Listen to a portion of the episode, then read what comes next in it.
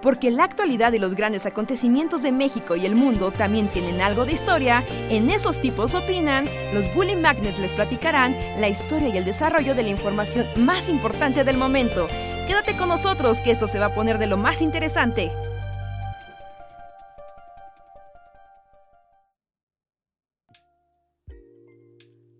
Hola, a todos y todas, sean bienvenidos y bienvenidas a una noche más de El Bully Podcast. Esos tipos opinan, esta vez número 461 en lunes. Muchísimas gracias por unirse a este podcast donde nosotros los Bully Magnets platicamos con ustedes, hablamos de cosas random y los alegramos o deprimimos y o bueno, y o deprimimos en igual proporción. Eh, sean bienvenidos, pónganse cómodos, cuéntenos cómo les va en el lunes, que es como el fin de agosto. Es como raro porque es inicio de semana, pero se está muriendo el mes. es como... Es una contradicción. Yo soy Andrés y gracias por conectarse. ¿Qué onda? ¿Cómo están? Este, yo soy Luis. Bienvenidos al podcast. 400 ya son demasiados, aunque a la vez siento que son muy pocos para todos los años que llevamos haciendo esto. Siento que 400 es un número pequeño. Sí, es que es raro, podrían ser pues, pocos o muchos, dependiendo cómo lo mires. Y luego también, bueno, si lo comparas con otros podcasts que transmiten casi diario, pues sí, no hay manera de alcanzar esos ritmos. Sí. Sí, sí, sí. Pero sí, hola. Hola a todos, ¿qué tal? Buenas noches, bienvenidos al Esos tipos opinan 461. Yo soy Reinhardt y sí, sí, estoy de acuerdo. La gente que hace radio, que pues son diario o de lunes a viernes al menos, 461 no son nada. No, no, pues es apenas un año y cachito. Un año, ¿no? Ajá. sí, o sea, un año y fraccioncita. Pero bueno, no es lo mismo hacer un podcast que hacer un programa de radio. Sí. Es muy, muy, muy distinto, ¿no? como esa, como esa, como discusión, discusión periodística. Como la diferencia entre los presentadores de noticias, que muchas veces, no sé, como mi ejemplo más nefasto, o dos ejemplos muy nefastos. Por ejemplo, Javier Alatorre y López Dóriga que los dos se presentan a sí mismos como periodistas. Y es como ustedes no son periodistas, son presentadores de noticias. Esos güeyes jamás han hecho una investigación en toda su perra vida, sí. es como, güey, jamás estás saliendo. O sea, que entrevistes a alguien en tu foro un día con un teleprompter, eso no te hace periodista. Pero no estudiaron, técnicamente no estudiaron, o sea, no sé, López Dóriga o. ¿Quién dijiste? O Javier Alatorre. Ajá, o sea, no tienen un título, o sea, no, no estudiaron la carrera, digamos, de periodismo. O sea, sí, pero la acción. ¿Y quién sabe, eh? No nos consta. No nos consta. Sí, no se supone que. ¿No estudiaron como derecho? Así. ¿Ah, ¿No es como de esa generación que estudiaban derecho y luego se volvían periodistas? Donde estudiamos derecho era como el comodín, ¿no? Sí, sí. De las ciencias sociales. Puedes ser economista, pero haber estudiado derecho. Ajá. Eh, sí, pero bueno, en la práctica, en la praxis de su labor, ser presentador de noticias no, no cuenta como decir, los periodistas estamos indignados, como, güey, usted lee un teleprompter todos los días. Mira, está López Dóriga, estudió Derecho. ¿Qué le atinaste? ¿Es un abogado López Dóriga? Ajá, pues es que como que los periodistas viejos siempre estudiaron Derecho. Y en la náhuac, guácala. A ver. Y. Cayó mi celular. Este, lo, lo que de, de o sea, López Dóriga, pues sí es como una momia y así, pero Javier Torre como que es forever young, ¿no? ah, sí, él, él bebe sangre de fetos o algo así, entonces es como. Porque él también es ya muy viejo, o sea, quizá como de la época, o más viejo que. Bueno, o sea, está ahí desde los noventas, ¿no? Javier sí. Torre. Sí, sí, lo y, que pasa... y, como que siempre es igual Javier La Torre, ¿no? No sé. O sea, hizo un pacto. Hay el, el, retrato de Javier La Torre. Sí, sí. En las oficinas de Salinas Pliego hay una, un retrato de Javier La Torre. De hecho, Salinas Pliego es como Satanás, ¿no? Entonces él fue el como que le hizo firmar y dirás lo que yo diga por siempre a cambio de la juventud oh, eterna. Pero a cambio serás mi avatar. bueno, no sé. O sea, no sé si pero más bien es como el fenómeno Javier La Torre, porque pues hace poco entró en mi. O sea, por su discurso este de la sombra del comunismo se cierne sobre México, como que, o sea, como que me lo eché todo y fue como de. Ahí está Javier La Torre. Y luego lo ves como en videos, no sé, de los noventas. Y es la, o sea, no sé si. Es el igual, es el mismo, es el mismo. Es como una ilusión óptica, porque claramente, o sea, pues sí, debe de haber envejecido, pero es como, siempre es igual. Es, es como, siempre está ahí. Ajá, es como el. Como el amigable Buster de las novelas de Philip K. Dick. Ay, nadie se da cuenta porque nadie le pone la suficiente atención como para decir, un momento, este hombre lleva dando las noticias así 60 años y no ha envejecido. Nada. Sí, es un holograma, es un holograma y nadie lo ha notado. Que por cierto, el holograma también estudió Derecho. Ah, sí, también es. Órale. Abogados dando las noticias, es todo un género en México. Ajá. Ay, ajá, entonces, pues, ahí está. Más razón para decir que son presentadores de noticias y no periodistas. Sí, Está muy bien. es- es- es- o sea, ser un Todavía- noticias está- está Eh, o sea, no quiero defender a nadie porque qué asco los dos, pero este, todavía cuando era que es que joven, López Dóriga era, ahí como que lo mandaban a entrevistar y hacer cosas así, en tiempos de Saludowski, cuando era joven, y es muy raro, po- Videos así como- ¿Qué?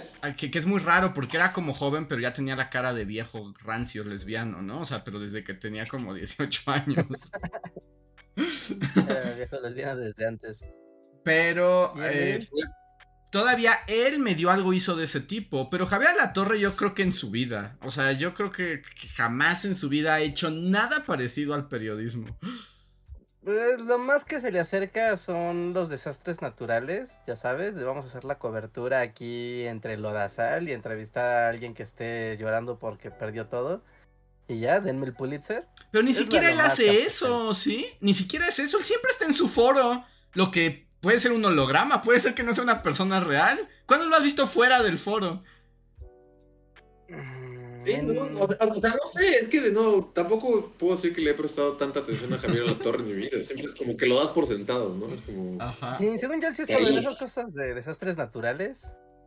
Sí, él ha estado en esas, esas coberturas que son como muy fáciles. O sea, son feas como en el contexto humano, pero fáciles en el contexto de hacer la cobertura. Sí, y eso, y su programa de radio donde también es presentador de noticias, y bueno, y comenta, y ya sabes, se pueden dar libertades de comentar cosas, pero... Y dice lo que le digan, ¿no? Esa es como su cosa. Excepto en el radio, pues, que tú dices que tiene un alter ego, ¿no? Ajá, sí. ¿Javier La Torre o López Dóriga? Javier Ah. Alatorre. Reinhardt dice que Javier La Torre tiene dos personalidades diferentes. Cuando lo escuchas en... Estoy viendo dónde sale. Según yo salí en MBS, pero no es en el Heraldo de México. Ajá, sale en el Heraldo, de 12 a, de 12 a 1. Y sí, no, o sea, tú escuchas a... Es, es otro güey, es, es otro güey. No sé. ¿Pero por qué? O sea, que es como más campechano, más agresivo, más. Es más como de Power to the People y el poder de la gente y por qué las, la gente no, no se pone al pedo contra las autoridades para que le pongan su banqueta. El mismo güey que dice que el comunista, que el virus del comunismo nos ha invadido, dice que se le hagas de pedo a las autoridades para que te pongan tu banqueta. Es muy extraño. Pero quiere que. Pero, pero no reclama a las autoridades que no le caen bien a su patrón. O sea, esa es su cosa. Como si no te cae bien la autoridad a su patrón, entonces las odia. Y si no, pues se hace de la vista gorda. Y te dice que hay bien el Ah. chupacabras. Es de ese reportero banquetero, o sea, de, ya Mm. sabes, hay un semáforo que está jalando mal, hay un, un bache. O- ¿Cómo se llamaba este hombre? Este. Ah, Ese era este, todo chiste de programa, ¿no? Garralda. ¿Cómo se llamaba? Garralda, Garralda. Ajá. O sea, es como Garralda Radio. Ajá, ándale, algo parecido. A veces es como un buen símil. ¿Y en dónde escuchas a Javier a la Torre? Como en. En el mundo radiofónico. En Heraldo Radio. Heraldo Radio. Heraldo Radio, no sé, creo que es el. No, no, no, ya, ya estás yendo demasiado. No sé, yo pongo el radio y busco noticias. y Es lo que te, ahí lo que me impresiona es cómo, cómo llegas a esos, a esos radios, Rejar, que nadie escucha, ni la mamá de Javier La Torre lo escucha en esa estación. O no sé, a lo mejor todo el mundo automotriz de la ciudad lo escucha, pero. Sí, no. Sí, sí, o sea, es que usted, o sea, ya lo habitual de la chaviza loca es que ponga su celular o algo así, Bluetooth, y sigue con su vida en su vida digital, ¿no? En el carro, escuchando a la carta lo que quiere. Pero el mundo de la radio es el mundo de los automovilistas, ¿no? O sea, los que escuchan radio en su casa y así, pues son gente loca y sola como yo, pero pero nada más. Pero es para el carro, o sea, es en el carro, en el carro donde escuchas la radio y es como, bueno, yo no quiero escuchar mi música ni, ni nada, no quiero gastar mis datos, no sé, lo que sea. Y escuchas la radio y tienes de dos, o escuchas los corridos tumbados, o escuchas Disney Radio, o escuchas las noticias. O sea, es lo que va a haber. Es como elige, elige tu veneno. Eh, eh, elige tu veneno. Entonces está el Heraldo de México, está MBC Noticias, está W Radio, está... ¿Quién más da noticias? Alguien más da noticias. Hay todos los... no, a mí me, me, me malviajan los de la octava. Porque además estás escuchando como a la hora de los Beatles o así como la canción más ochentera que puedas imaginar. Y de repente son un montón de señores raros y, también bien rancios. Pasa muy abruptamente, ¿no? Siempre pasa muy abruptamente. Sí, sí, sí, sí. estás como, eh, no sé, tratando de incorporarte así a Tacubaya desde periférico, así o algo así raro. Y tratando de hacer una maniobra y sí, justo estás escuchando así. a Blondie. estás escuchando a Blondie. y ya que le diste con la calle, es un señor acá quejándose de, no sé, de Xochitl Galvez. ¿Cómo pasó? ¿En qué momento pasamos de un tema a otro? Porque además a veces se corta la canción. A veces se corta la canción. Porque tienen un acuerdo, sí, ¿no? como la Segunda Guerra Mundial, ¿no? Así de que corren la canción y te sí. Y empieza un especial, de especial. sí, porque suelen tener un acuerdo, ¿no? Se fusionaron Universal Stereo con la octava. Pero como que su. Como su cosa legal de, de cómo comparten el espectro radiofónico, sí es como. De, güey, son las tres. Así, a las tres en punto tiene que entrar la otra señal. ¿no? Lo hace un switcher, no sé quién lo hace una máquina mágica, no sé. Pero sí, siempre es súper abrupto. Igual cuando están los, los comentaristas, las noticias dando ahí su reportaje de lo que sea. Y es como de, y esto es muy importante, por eso tiene que llamar al siguiente número. Y. Es como ya. Y, vuelve a estar Heart of Glass y ya no escuchaste el número para irte a quejar. Sí, no, está, es locura eso. No, yo ya abandoné la radio hace mucho tiempo. Desde, así como hay podcasts infinitos y, y, de cosas que sí me interesan. Y no tengo que escuchar ocho horas de comerciales de mamá lucha para poder llegar a, a ver si sale algo que medio me interesa. Pero ni siquiera en tu faceta automotriz, así de tienes que ir de punto A a punto B, ¿no? Ya ni por accidente pones radio, ya es puro podcast. Sí, no, yo ya tengo mis podcasts organizados por tiempo. Entonces, dependiendo cuánto va a ser más o menos mi trayecto, es el tipo de podcast que escucho, ¿no? O sea, tengo mis podcasts así como de 15 minutos, como para ir aquí cerquita, o los de una hora, o los que son como que, que el programa son varias horas, pero son pequeños segmentos adentro. Entonces ah, luego digo, ajá. No, ya tengo toda mi logística para manejar y escuchar cosas, pero yo no ya ya no soporto, yo ya no soporto ni un segundo más de la radio nacional. Sí, creo que es como muy común ese comentario. sí, ya, la radio no más. No, sí, y, o sea, no lo digo como de gente de nuestra edad, Reijar. Yo, yo escucho, y como que siempre eh, la forma en la que lo dicen es como lo acaba de decir Andrés, así como de Salí de una relación tóxica y me siento libre ahora. Sí. Porque justo, o sea, es muy horrible el radio, ¿no? El radio, sí, sí, el, radio se ha vuelto... tortura, es como... Sí, Guantánamo, auto Guantánamo cuando te subes al coche. Más o menos. Hay cosas chidas en la radio. Yo lo voy a defender hasta el final. Pero claramente la radio ha, ha, ido en decadencia así horriblemente. Porque cada vez son más las estaciones de música que se comen a otras y se empiezan a comer a las, a las, a las difusoras de información. A la radio hablada. La radio hablada, creo que es la que está en crisis. esa es la que está en crisis, sí. Es, es menor. Entonces. Que, por ejemplo, a mí me da mucha tristeza porque a mí la radio como lenguaje y como formato mediático me encanta. O sea, por eso amo. Y de hecho, amo mucho los podcasts. O sea, el consumir discurso, o sea, como en, en sonido es algo que me encanta. O sea, yo creo que es de mis medios así favoritos. Pero la radio bananera es horrible, porque además también está cooptada por una... E, es un abuso de la publicidad también. O sea, es que te avientan 15 minutos completos de comerciales, y además comerciales horribles. Ah, ah, que son así como, como un chango gritándote en la jeta, ¿no? Ajá. Y están diseñados para ser horribles y para que te sientas como insultado y aturdido y como no sé, o sea, no, sé. Por ejemplo, ahí mismo en el.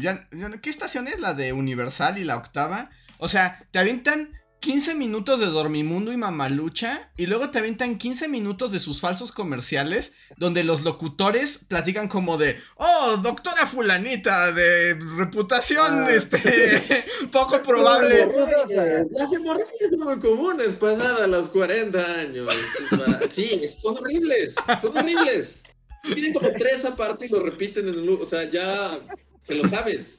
Y además duran muchísimo. Y además duran muchísimo. Entonces, por ejemplo, a mí lo que luego me llega a pasar cuando llego a poner la radio es justo cuando no calculé bien mis podcasts. Y entonces ya se me acabó. Y estoy a 10 minutos de llegar. Entonces es muy poco para poner uno nuevo pero todavía me queda un tramo como para viajar en silencio. Entonces pongo la radio y siempre es como, oh, mamá lucha, el precio favorito de todos. Uy, las cebollas están al 2 por 1 Y es como, ¡ah!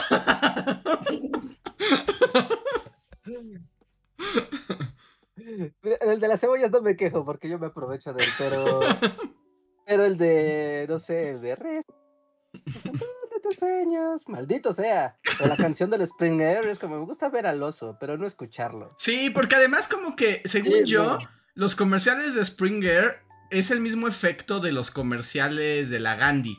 Como que en algún momento de su vida parecieron originales, ¿no? O como, como únicos, pero fue como tres meses, pero ya, y hacen, y ahora como que todo el tiempo tratan de ser como witty y como ingeniosos y es como, están bien chafas, muéranse todos y ojalá quemen al oso y al su sillón. Sí, yo también odio al oso Springer, lo odio. Springer, Porque con solo mencionarlo como que se empieza a colar a tu inconsciente y es como de, no, Springer, vete, así de... Sí, como Pero sí. La canción del oso de Yo Soñaba. Ajá, y... No, no, Reja,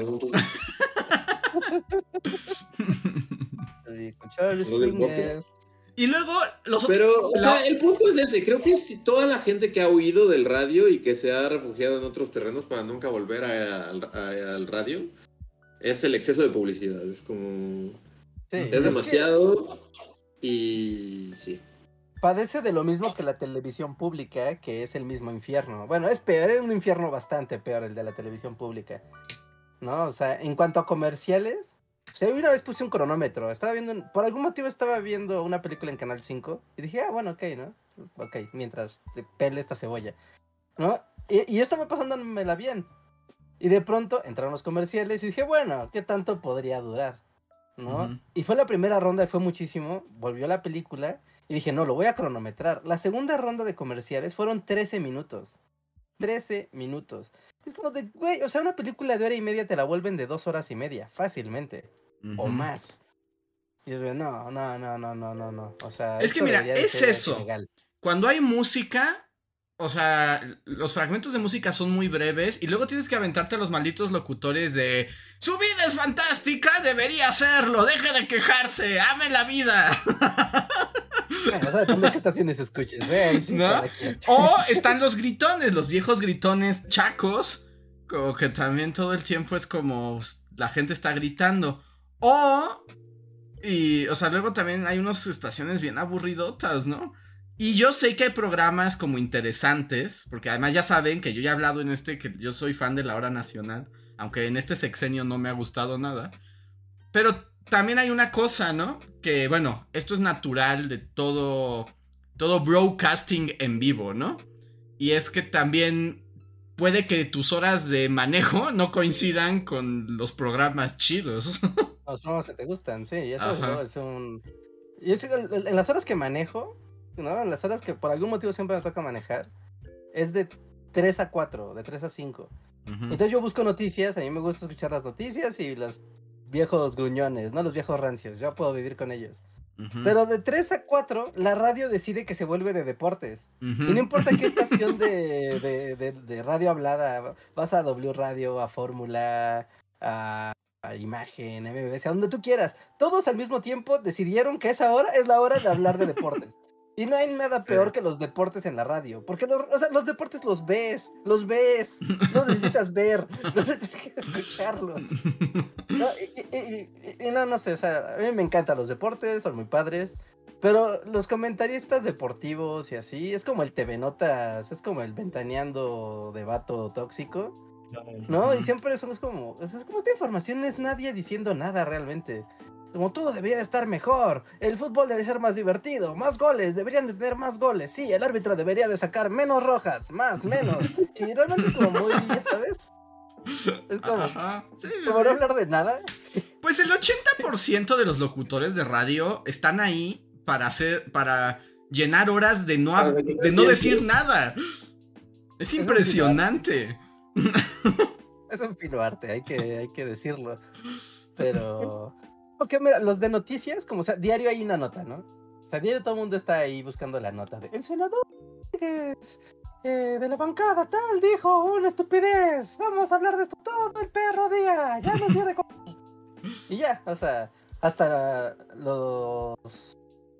Pues como los entes públicos luego hasta se burlan malsanamente de la prensa, ¿no? Que hasta les dicen, ahí está su nota para que coman, ¿no? O sea, ya, ya les di de qué hablar, ya, lárguense.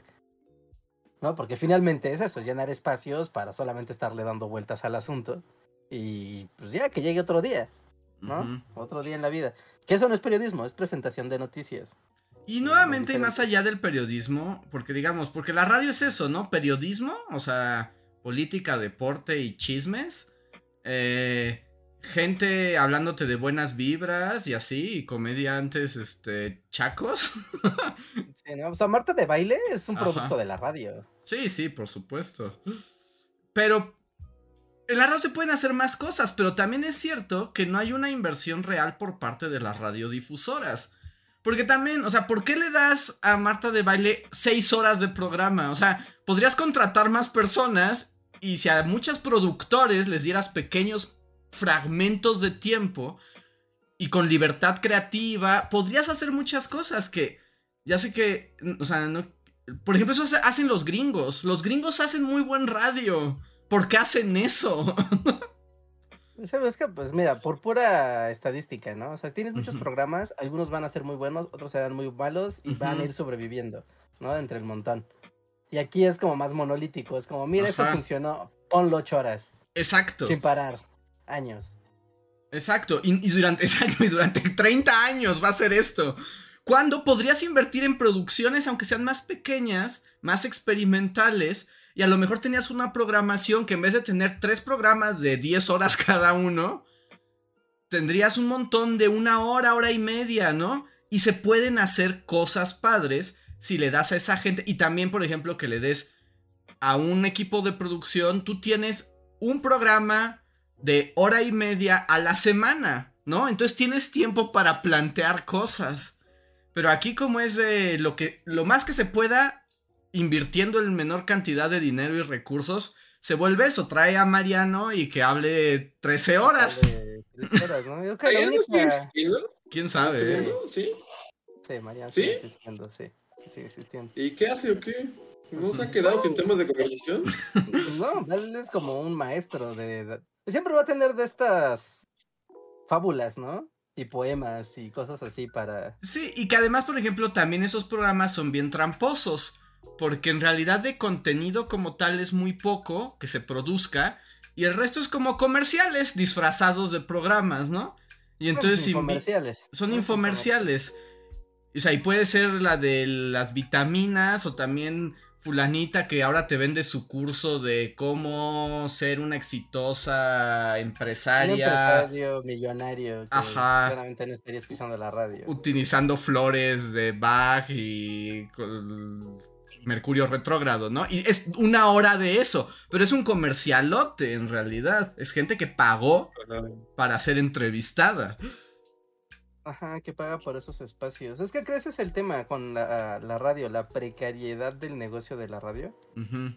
O sea, porque para que pasen cosas maravillosas necesitas pues, que la lana fluya, ¿no? Y cuando no tienes mucho espacio para que la lana fluya, pues literal vendes los espacios a, a los comerciantes.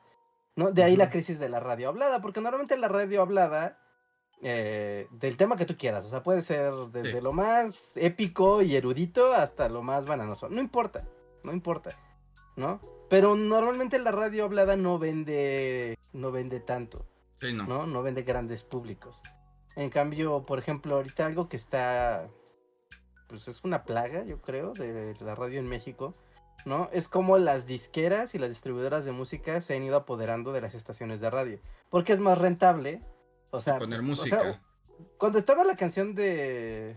La canción de. de Shakira. Ese fue como parte de un tema viral, ¿no? Pero.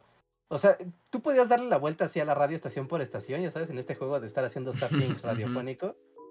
O sea, y podías escuchar de forma simultánea la misma canción fácil en tres estaciones diferentes. Era como de, claro, pero después deberías saber, pero ¿quién las puso? O sea, ¿en qué estaciones estaban? Y te terminas dando cuenta que son parte de un mismo conglomerado. ¿no? Que, o sea, cada estación no, no va cada una por su rumbo, sino, por ejemplo... Imagen, y tiene, varios, tiene varias... ¿no? Ajá. Radio Fórmula tiene otras cinco, ¿no? MBS tiene otras cuatro. Y, y ahí las vas viendo, y las que van comiéndose todo el mercado del de, de la música, pues van desplazados. Es como, mira, ¿qué me sirve más? O sea, tener a un doctor, el doctor hemorroide, o tener a Bad Bunny. Y el doctor hemorroide, oye, yo tengo que vivir de algo. No, y aparte, igual el doctor hemorroide sí da los mejores consejos de hemorroides de la vida, ¿eh? y ya nadie los va a saber porque vas a escuchar a Bad Bunny, te jodes. No, o sea. Cuando hay Bad Bunny en otras cinco estaciones. Entonces el pobre doctor hemorroide ya no tiene espacio. Y necesitamos que todos tengan espacio, todos deben de tener voz en los medios de comunicación. Ese es el... O sea, esa es como la virtud de los medios de comunicación, que le des voz a todo y a todos. Y todo, todo mundo irá encontrando su público y, y el desarrollo de su audiencia. Pero se vuelve más fácil hacer mensajes de, mira, ¿te gustan estas cinco canciones que estamos posicionando durante este mes? Mira, no importa, no vas a escapar de ellas. A fuerza las vas a escuchar. ¿No? O sea, te estoy mirando a ti, Disney Radio. Y a ti, 40 principales.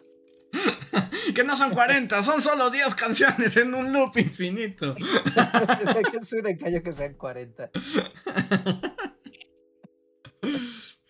Ajá. Ese es otro factor, como, o sea, que también la, la, cantidad de música que escuchas en el radio es limitada, ¿no? Es muy limitada. Sí. Siempre son 5. Cinco, Si tienes entonces, más, bien mi, pregunta así para Reinhardt, abogado del radio, es como, ¿por qué? O sea, Reinhardt, o sea, después de todo esto, es así como, ¿qué, ¿cuál sería tu defensa del radio? Es como...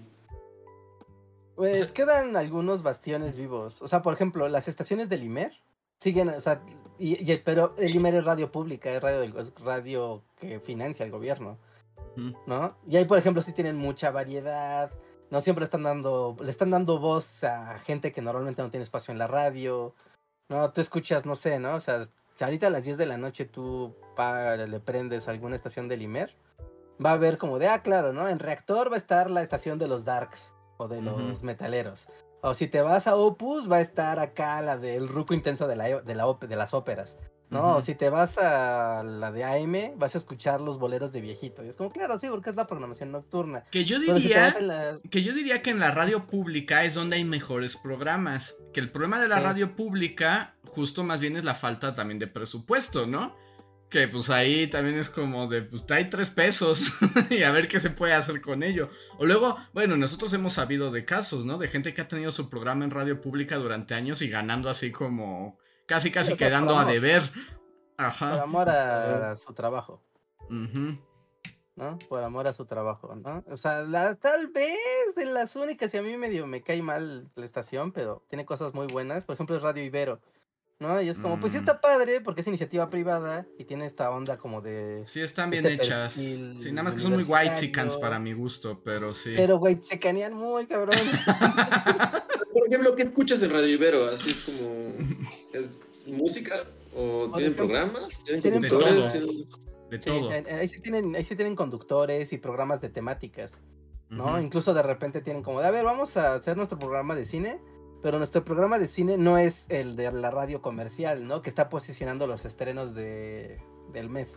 Sino más bien es como, ah, mira, el programa de hoy va a ser el programa del cine de Stanley Kubrick, ¿no? Por decir cualquier cosa genérica. ¿No? Y vamos a hablar de eso durante una hora y tenemos aquí a dos güeyes que son maestrantes de la carrera de cine y pues vamos a platicar de eso. Y es como de, ah, mira, ok, está chido escuchar eso, porque no es de, vaya, Tortugas Ninja en Cinepolis, no lo olviden, combo de palomitas, con el siguiente código se lo damos más barato. Es como, güey, eso es un comercial.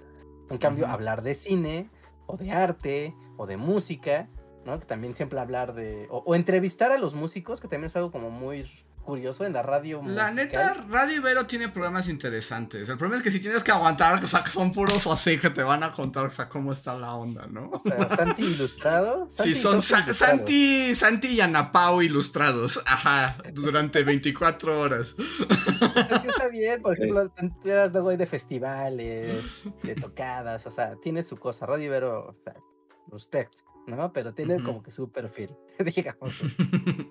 Ajá. ¿no? O sea, bueno, están las radios de las universidades, las tres grandes universidades públicas de este país tienen su, está Radio UNAM, Radio Politécnico y Radio UAM, ¿no? y, y, las tres, o sea, igual tienen buena programación, pero no dejan de tener este tono solemnoide. Sí, que te quieres matar. Que luego es como... sí, desde que abren con Vivaldi, ya, ya sabes que está perdido, así todo. Y porque solo hay dos versiones, según yo. O, que abren con Vivaldi o quieren ponerse campechanos y ponen un mambo. Ah, exacto, la de a la cachi cachiporra, sí. Sí, Entonces, si tu programa abre con Vivaldi o un mambo, estás perdido. Es así como ya nadie te quiere escuchar. Acabas de, o sea, es eso, es como acabas de describir toda la programación. O sea, ninguna no, no empieza con Vivaldi o con mambo, ¿sí? no, ninguna. Es como el lugar común, ¿no? Es muy fácil que entres ahí. Obviamente también tienen variedad, ¿no? Y tienen apertura de temas y todo, es padre, pero a veces el formato no es como el más llamativo para, para las grandes audiencias. Entonces es, es, complicado. Yo he visto morir muchos programas, conductores, incluso estaciones a lo largo de muchos años de radio. Y, y ves cómo solo va prevaleciendo la radio musical y la radio musical de música muy específica, que es la de las grandes disqueras. ¿no? O sea, porque la música es un universo, o sea, es inacabable. En cambio, pues no sé, ¿no? Tú vas a escuchar a Grupo Firme en cuatro estaciones, sin problema.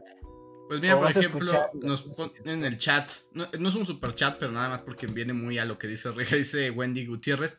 En mi último viaje de hora y media salió la canción de Peso Pluma y Eslabón Armado tres veces. y te están spameando la música. Sí, sí. O sea, y es que, o sea, o están las, las canciones, o la música tropical, ¿no? Es como la música de fiesta. Es como, ¿por qué querría escuchar música de fiesta cuando no estoy en una fiesta? Pero bueno, ok, de ahí para todos. Sí, entonces, bueno, no, la, radio va en decadencia. No, no, voy a decir Pero es un medio muy bonito, que bueno, está eh, algo se rescata en los podcasts. Aunque también los podcasts, por ejemplo, ya sé otra vez, viejos somos viejos que vieron otro internet. Pero es como. otros podcasts. Pero es que ahora, por ejemplo, cuando yo busco como. Justo siempre ando en busca como de podcasts nuevos, ¿no? Y es impresionante, no importa la categoría que ponga, el tipo de podcast que esté buscando, como para que me dé opciones. Tengo que primero sobrevivir 10 páginas donde me recomiendan a Marta de Baile, La Cotorriza, a Chumel Torres y a... Es como de... No, no pueden ser todos. Siempre pongo historia, Marta de Baile, literatura, Marta de Baile, noticias, Marta de Baile, cómics, Marta de Baile. Y es como, ¡basta! Ah, ese es todo y nada. Es el principio y el final. Es el alfa y el, el principio y el final. Entonces yo quiero llegar pues justo a creadores independientes, random y de otros países del mundo también, la globalización, para eso la queríamos, ¿no? no, ¿cómo crees? No, la cotorriza, ¿no? Es como la cotorriza en todo. Y es como, yo no quiero escuchar esto. sí, sí, sí, o sea, como lo que en algún momento fue el Panda Show, ¿no? Que era como saben todo. Y están esos programas muy trendy, que de alguna manera también, o sea, tú escuchas ahorita la radio y los mismos locutores te dicen, ah, si no quieres escuchar el programa en la radio, puedes escucharlo en Spotify o en Apple Music, lo que tú quieras, ¿no? O sea, y entonces el formato de la radio, sin cambiar su formato, sin cambiar su lenguaje, simplemente es como, pues, recórtalo y aviéntalo a podcast, porque allá están las audiencias. Y encuentran sus audiencias, ¿no? Y también encuentran su, su dinámica. Pero empieza a, a generar esta contaminación, creo que la, la vimos en, en video y ahorita la estamos viendo en el podcast, de cómo los medios masivos y, de- y los lenguajes de los medios masivos empiezan a comerse los espacios que no les corresponden, que son los del Internet, que son un espacio más de las comunidades y orgánicos. ¿no? El- un ejemplo así, seguramente lo han, igual y muchos de ustedes lo han escuchado porque es un spam constante. De, hay un, es un podcast de terror Ujú. que lo hace, lo hace creo que de- de- de una radiofónica, creo que lo hace Heraldo también, ¿no? Pero es este formato de, La mano peluda. de- se escucha la, así ya sabes, se escucha la manija de, de la puerta Ajá. y entonces la vio y le dijo, yo no soy tu hijo. Entonces ella sacó una pistola y lo vio a los ojos, quiso disparar, pero sudaba frío. Y entonces pasó algo que te aterrorizará. Uh, uh, uh, uh. Sí, sí, sí, están bien baratotes. Están bien baratotes. Y es como de, güey, o sea, pero es terror barato, heredado de las cosas más baratas de la radio. O sea, no, no, no, no. No me jodan. Y que además quieren cobrar. Y aparte es como nosotros somos profesionales. Esto además cuesta dinero para que lo puedas escuchar. Y es estupidez. Y está mal hecho. Y aparte es, eh, está trayendo los clichés de la radio y de la tele al terreno del internet. Entonces este terreno como de los nuevos lenguajes, de los memes, de, de, de la nueva comunicación y de los nuevos códigos, se empieza a, se empieza a contagiar con el... Ajá, y la puerta rechinante. Ay, ¡uh! ¡Qué miedo! ¡Soniditos de miedo! ¡Uh! y es como, "Ah, Sí. ¿Por qué? ¿No? Pero pues tiene, pero están los medios de comunicación grandes metiendo dinero, entonces es como de, esto es lo bueno, esto es lo profesional, esto es lo importante. Y terminan opacando a muchos otros creadores que llevan muchos años ahí generando su lenguaje, generando sus códigos. Y, y se empieza a televisar el internet o a radiofonizar el internet. Y eso sí ya no está tan cool. Sí, o sea, por ejemplo, te estoy buscando, o sea, le puse búsqueda de literatura, así como en la aplicación de podcast, y me sale Jordi Rosado. O sea, es como ese dude, ¿en serio? ¿Dónde? ¿En Spotify o...? No, en la de... Ay, no sé ni cómo se llama, es la aplicación... Ah, es la de Google, Google Podcast. En Google Podcast. Ajá. Porque también pues, se ve que esos, esos como creadores son partes de empresas y de grandes empresas mediáticas que claramente también le pagan dinero al, a, a estos buscadores pues para que sea lo primero que, Sí. que te aparezca. Y hasta por propia, ahora sí que ahí sí se hace el combo, ¿no? La, el combo de, en la radio están diciendo, ah, oye, vayan a seguirnos en nuestro podcast. En la radio uno podrá decir, no lo escucha nadie, pero no deja de ser que llega a miles de personas, decenas de miles de personas, fácilmente, ¿no? Y entonces está generando constantemente este spam. Y se va posicionando un programa que tal vez no es tan bueno, pero por su propia, por sus propias características financieras técnicas, Tiene músculo, digamos, ¿no? terminan, terminan teniendo este músculo de presencia dentro de las plataformas. Y, Sí. y no sé, bueno, ya no, ya no quiero bajonearme más, pero es que, o sea, es que es, es justo, es como, antes para eso estaba el internet, ¿no? Para escapar de eso, para tener como nuevas posibilidades. Pero ya el internet ya está cooptado por eso mismo, entonces ya es muy triste y todo es absurdo y mejor hay que matarnos todos. ¿Quién está conmigo? No, aquí no les vamos a matar. No, no, o sea, eh, eh, es- está, está bien, o sea, se tiene que, se tiene que seguir explorando y, y, y manteniendo la presencia de los, de los medios, ¿no? Y de los medios alternativos, ¿no? Y de los medios emergentes, ¿no? Finalmente, pues, siguen, siguen ahí, ¿no? O sea, y, no es que finalmente no hay escape, o sea, del más media no tienes escape. No, no, no, no, sus tentáculos son muy poderosos. En algún momento fueron debilitados por la existencia paralela del internet y la tele, la radio, etc. Pero en este momento es como, bueno, ¿no? Ya están coexistiendo y los usuarios coexisten en estos entornos, no tienen problema. Entonces, pues es una nueva, una nueva batalla por la presencia, ¿no? O sea, alguna vez, y de hecho lo, lo vimos hace poco en un, en un evento de YouTube, ¿no? Como, como esta parece, como, cómo ha cambiado el Internet de ah, los creadores emergentes y cómo la gente hace cosas y esas cosas son maravillosas y esto permite nuevas dinámicas de, de consumo a pues que creen que ya están aquí los medios de comunicación gigantescos y están también acoplándose a las dinámicas del internet. Y entonces ahora la competencia no es nada más entre usuarios que puede haber gente muy popular y muy talentosa que destaca por lo que sea, bueno o malo, Ahora, además de eso, es competir contra los grandes medios de comunicación, ¿no? Entonces, y, eso va cambiando, es como de, mira, bienvenido, quiero abrir un canal de YouTube. Pues qué bueno, porque estás compitiendo al mismo tiempo con tu compañerito de junto, como con el corporativo más grande de medios de comunicación a la vez. Con Universal Pictures, así al mismo tiempo. Al mismo tiempo. Al mismo tiempo, al mismo tiempo. Este es un free for all y aquí cada quien se rasca con sus uñas y pues ni modo, ¿no? La arena es pública. Sí, sí, sí. Que, sí, que ya, ya, ya, ya, me deprimí. Ya me voy, bye. No, pero tiene esto de depresivo, es muy emocionante. No, no es emocionante, no es emocionante. Porque siempre gana el mal. No, no, no, no siempre gana el mal, Andrés. Andrés. No. Andrés, sí, siempre gana el mal, Richard. Cita, un ejemplo en el que no haya ganado el mal. histórico.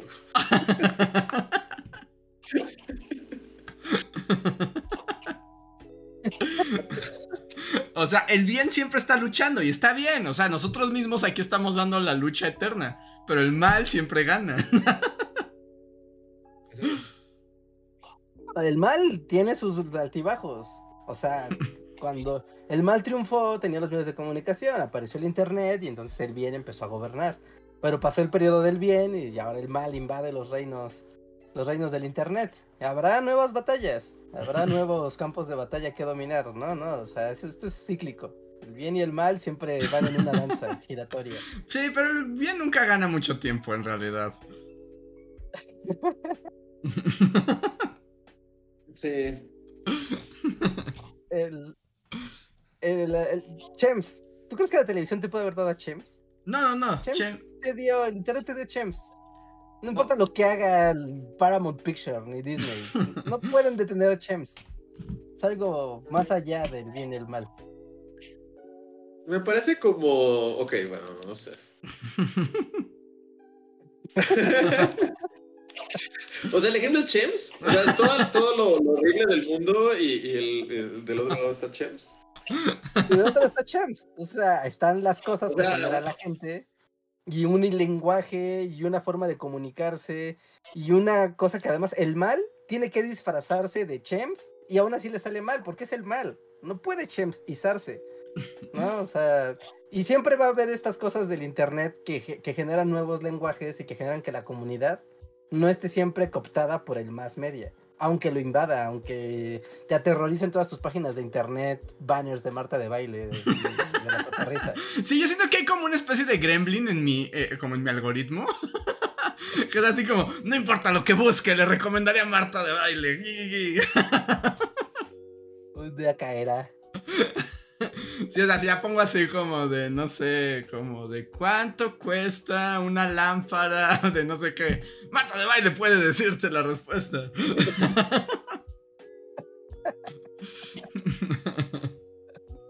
Sí. En sus fauces, en sus fauces siniestras. Sí, yo también no sé, o sea, no quiero sonar pesimista ni, ni así, pero siento que cada vez triunfa el mal como más, este, o sea, cada vez se apodera de todo lo bueno y puro que en algún momento era el Internet. Siento que el Internet ya no es bueno y puro.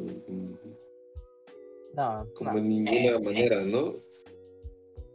No, ya no, ya no tanto, ¿no? Ya no, ya no es era hace 15 años, ¿no? 10 años. No, para nada.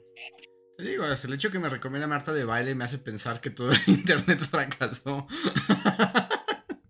Pero está bien, o sea, es que es, eh, es como esa como esa, ese conflicto que puede generar la, el consumo actual del internet. O sea, gente, invoco a la chaburruquiza para eh, así, momento de... No, porque, o sea, actualmente tu interacción con internet está condicionada a aplicaciones o servicios. ¿No? siendo muy específico, o sea, no sé. Tú dices, ay, voy a ver mi celular y te metes a Facebook, a Twitter, a Instagram, TikTok, lo que sea. Y esperas que esa cosa te vomite entretenimiento. Y que ese entretenimiento sea eficaz. Ya, o sea, esa es la interacción. Es una interacción increíblemente pasiva. Pero antes, en mis tiempos, antes de Facebook, o sea, pues lo que hacías era estar en el buscador de Altavista, de Google, de Microsoft, cualquier buscador. Y estabas ahí picándote los ojos, buscando qué, qué, teclear. Y estabas explorando. Realmente la, capacidad de entretenerte estaba completamente vinculada a tus intereses, ¿no? Y a tu búsqueda. Era una era una, valga la redundancia, era un, era una búsqueda activa. ¿No? Era una búsqueda activa. Entonces, e, el internet era tan poderoso como tú quisieras y podías adentrarte en él tanto como tú quisieras. No te jalaba, ¿no? ¿no? No era una mano que te mete al contenido del Marta de baile donde ya no puedes salir. ¿No? Tú ibas y si querías ir para allá, podías o no. En cambio, ahora donde ya todo está como más condicionado a, ah, voy a meterme a internet, es como, güey, pues te vas a meter a, tu feed, a alguno de los feeds que mencioné, a que te dé cosas divertidas y a reírte, a indignarte, a informarte, pero realmente tú no haces nada, solo esperas que la máquina lo haga y te lo pases bien. Y en este tema de, de la pasividad, ¿no? De la interacción, esta igual es contradictorio, ¿no? Como búsqueda activa y ahora como esta, este consumo pasivo no, es como, sí, tú solamente te pones y pasivamente esperas que te, te, de dé de qué hablar y de qué pensar. Cuando podría sencillamente decir, no, no voy a ver lo que está en el home de Google Podcast, no voy a ver lo que está en el home de Spotify. Me vale madres todo lo que está en el home. Inmediatamente está descartado de la existencia. Esto es el más media y esto es alguien, otra persona en el mundo que quiere activamente que yo caiga en sus fauces. Esto está prohibido.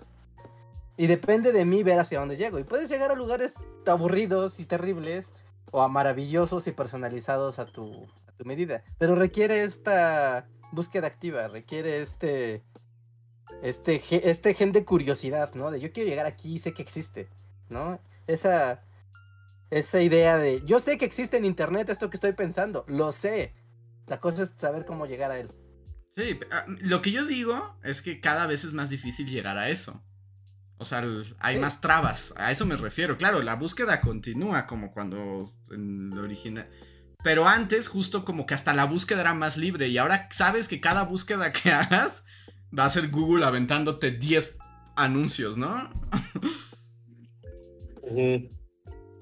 sí, sí, Bueno, o sea, Google es como un, eh, un gran ejemplo y un terrible ejemplo de cómo todo se fue al carajo porque, o sea, tú haces una búsqueda ahorita de lo que tú quieras, ¿no? O sea, buscas, eh, no sé, los mejores útiles escolares para iniciar el año, ¿no? Ahorita que está, que es trendy. Y en vez de que te salgan los resultados que obedecen a, a tu búsqueda, a, ese tema, realmente te van a salir al menos dos páginas que son puro contenido patrocinado. Antes de que llegues al blog del rey papelero, que él sí sabe así de, este es el mejor sacapuntas. Y de hecho tienes razón. Ah, y antes como que los, las opciones patrocinadas eran dos o tres, y ahora pueden ser dos o tres páginas antes de llegar al, a algo distinto. antes de que llegues a contenido orgánico. ¿No? Contenido de de, pues de, una, calidad distinta, ¿no? Porque obviamente cuando te están vendiendo es como, estos son los 10 mejores cuadernos, y aquí están los links para que los vendas todos, yo no me beneficio de esto de ninguna manera, claro que no. O sea, es como, bueno, obvio. No, pero, o sea, el hecho de que incluso esta, esta interacción activa de la gente antes escribía sus blogs hacia sus cómics hacia sus videos, ¿no? Hacia sus bitácoras. Hacia, trataba de hacer algo...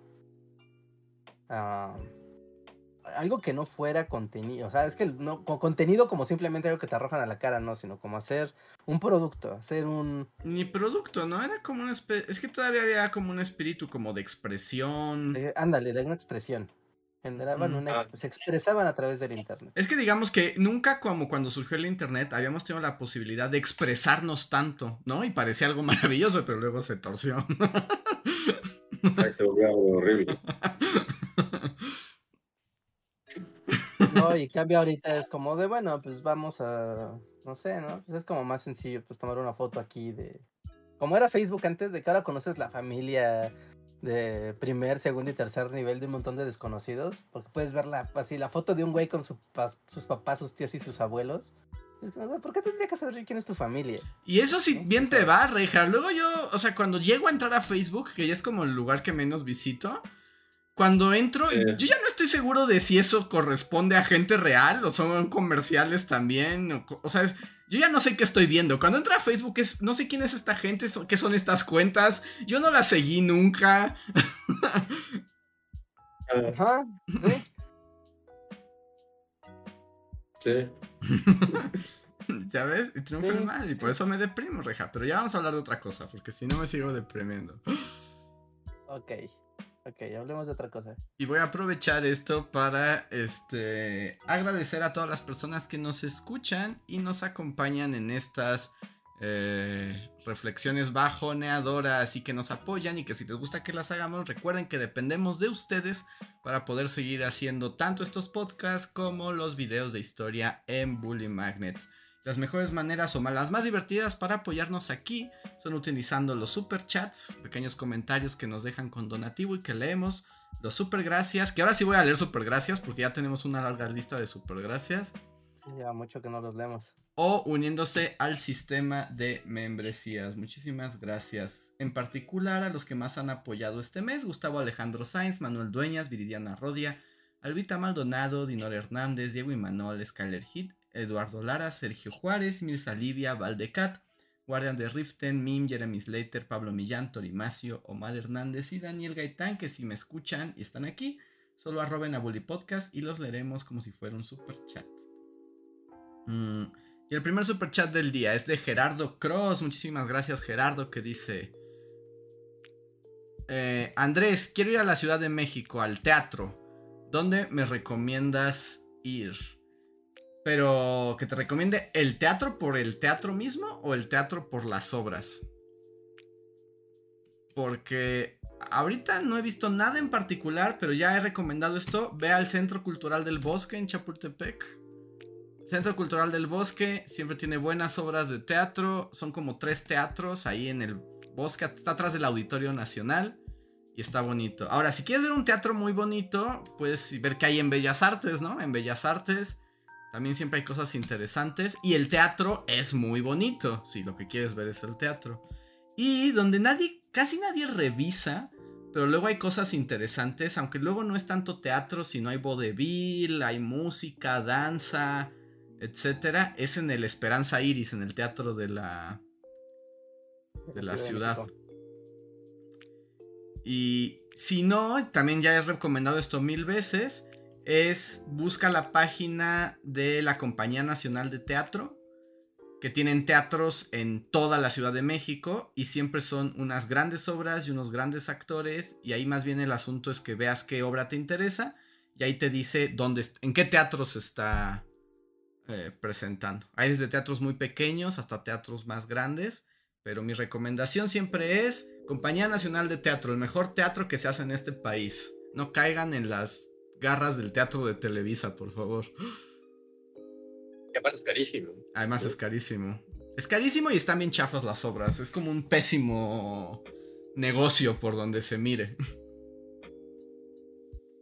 Y ya. Muchas gracias por el super chat, Gerardo. Obras de teatro de Paps. Si no, esas de Paps, no. Para ver a Poncho Herrera destruir obras de teatro, no, gracias. ¿No? Super odio a Poncho Herrera. Pero, pero bueno, ¿Qué ya. tal fan del? Ya habíamos dicho que tal vez era fan de nuestro podcast. Sí, ya había hablado- mal de él. Ya había hablado mal de él, diciendo que. Bueno, que no era tan malo, pero que era muy mediocre su actuación teatral. No, bueno, es- así en la sección de dándole crédito a Poncho Herrera, Ajá. yo un poco lo respeto porque no hicieron como un, un reencuentro todo RBD y todos sí se juntaron. Ahí él dijo pero que él fue más. como de, no, he dejado esto atrás en mi vida y, y ahora voy a... o sea, ajá, y, y dije, respect, Sí, Poncho Herrera, es sí. como bien por no volver. Porque debieron haberle ofrecido así, o sea, una montaña entera de dinero, ¿no? Supongo, Sí. o mucho dinero, supongo. Sí, seguro. O sea, seguro. Este, No, bien por él. Bien por él. eh, tiene dignidad. Y aunque no sea un gran actor de teatro, su carrera va por un mejor camino. Es que es un buen actor de tele. Y hasta es un buen actor de cine, pero el teatro no es lo suyo.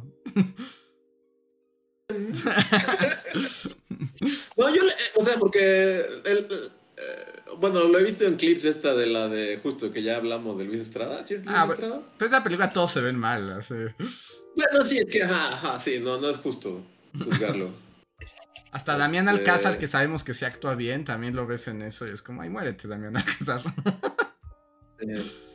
Y este, no, yo solo, que tal vez lo dije la última vez que hablaste mal de Poncho Herrera y yo lo defendí. Lo defendí diciendo que, lo, que salió en Ozark, la serie Ozark, Ujú.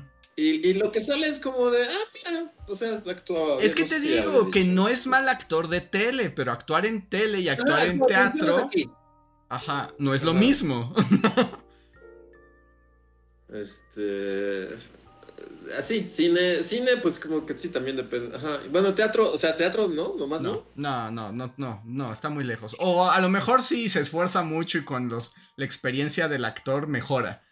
Pero yo cuando lo vi, sí fue como de, no, Nel, no, no, vete a la tele. O sea, en la tele te ves mejor. Pero, o sea, ¿tú qué? ¿Lo viste siendo Robin Williams? ¿O, Ajá. o en qué lo viste? Sí, lo vi siendo Robin Williams. ¿Y desde ahí ya nunca lo perdonaste? No, nunca.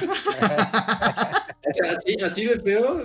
¿verdad? Es que, es que sí, no, es que, es que, que- que- qué cosa. Wow. O sea, se supone que es el personaje más como llamativo y más entrañable de esa obra, ¿no? O sea, de esa historia. Y fue el Mm. más X de todos. Es así como. ¿Sabes aquí? Ajá, X, ¿Sí? X, X, así completamente X.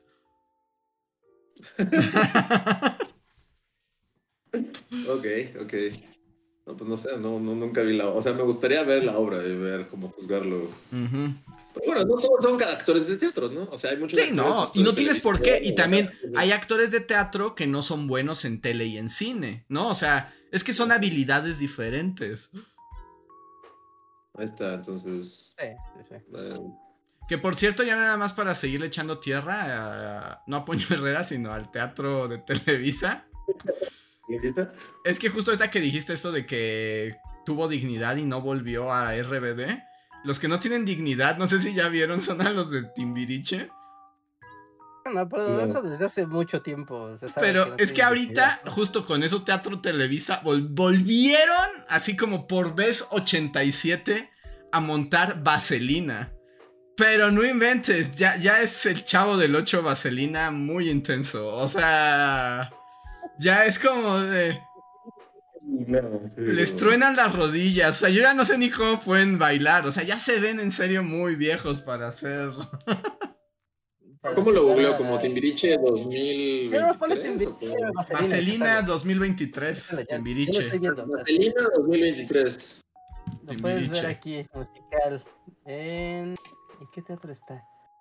Cartelera de teatro. Exacto, nos pone que la peluca de Eric Rubin es crimen de estado, sí, sí.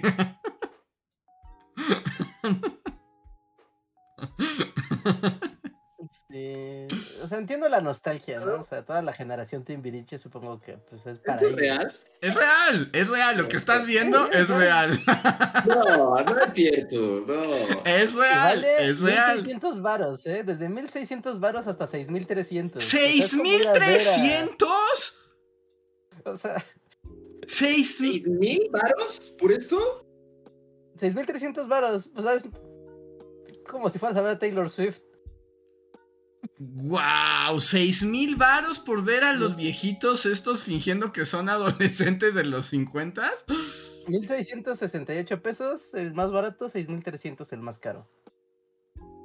Está carísimo, carísimo. Oye, pues. O sea, pero digamos que barato. también en, en realidad de infierno solo estamos como en un constante eco decadente de, de las mismas cosas una y otra vez hasta que nos vamos a morir, ¿no? Ajá, Entonces mi pregunta es como, o sea, eh, porque este es como el pico, porque esto va a seguir pasando, o sea, esta gente va a seguir actuando Vaselina 2032 y solo va, o sea, con ese comparativo de que van a ser así como... Bueno, no, Angélica María y todos ellos todavía lo hacen, ¿no? Bueno, pero ellos no se disfrazan de... Pero, pero, No, o sea, pero además, o sea. Angélica María y Enrique Guzmán, y, o sea, pues ellos ya son como de nosotros somos agentes del pasado remoto y ven a vernos cantar tus canciones de los 60, 70, ¿no? Es nuestra cosa, pero lo hacen con dignidad. Sí, pues, hacen el show que han hecho siempre. O sea, es como, claro, o sea, hacen su cosa. Está bien. Usted era joven, yo era joven, todos estamos en la misma sintonía, ¿ok? Aquí nadie está haciendo nada raro. Pero los de Timbiriche, eh, creo que ahí tienen. Además, es bueno, como- no sé Además también, bueno, nuevamente espero que no sean fans, no creo, es- pero ya, ya saben que yo soy experto en cerrarme puertas. Pero, o sea, una cosa es ser Angélica María y otra cosa es ser los Timbiriches, ¿no? Sí, sí, sí, de- sí, sí, sí. Daniel Rubín acaba de suscribir en este momento. hacíamos así el día en el tráfico, cuando estaba en el tráfico, y era como, ¡No más, Bully Magnets! Con su peluca de Alf. Ay, no.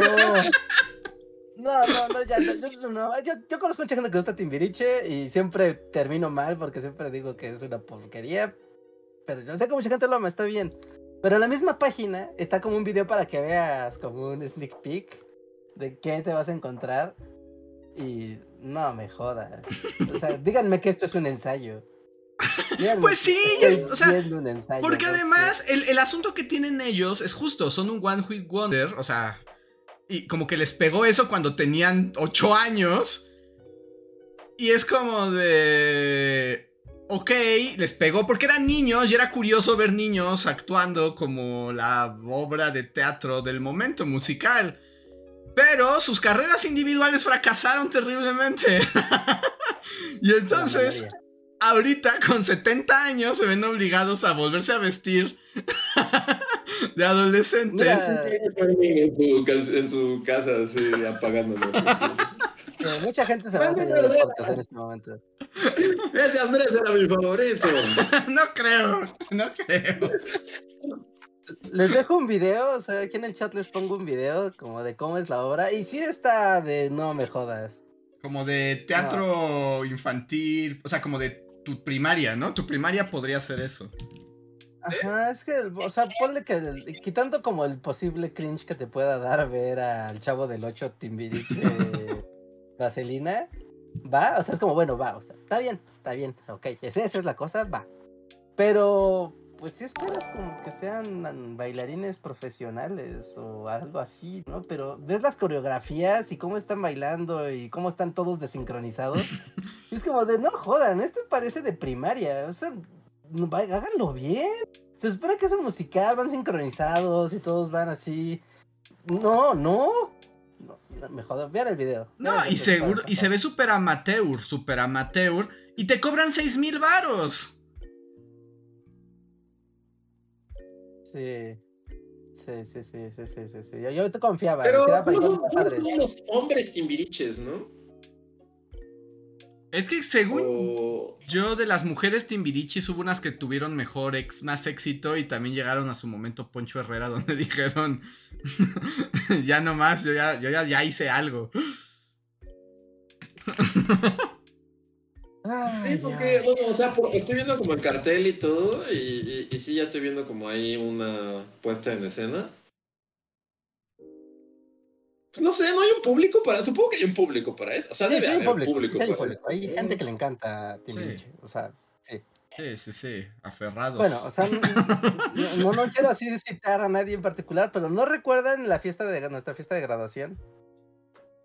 Ajá. Ah, sí. Sí. Oh, uy, ay, ah, no, recuerdos, recuerdos parasitarios. No, no, o sea, O sea, La neta, o sea, yo no estoy del lado, me es totalmente indiferente el fenómeno de. Timbiriche. para este público. Indiferente, no lo odio ni lo... Pero sí es cierto que... Y como que eso también es como conforme nuestras generaciones han ido creciendo cada vez... Timbiriche ahorita tiene un estatus como que si lo criticas quedas mal, ¿no? Sí, Sí. sí, sí. Sí, sí, sí. sí. Como, es como medio ahí, medio...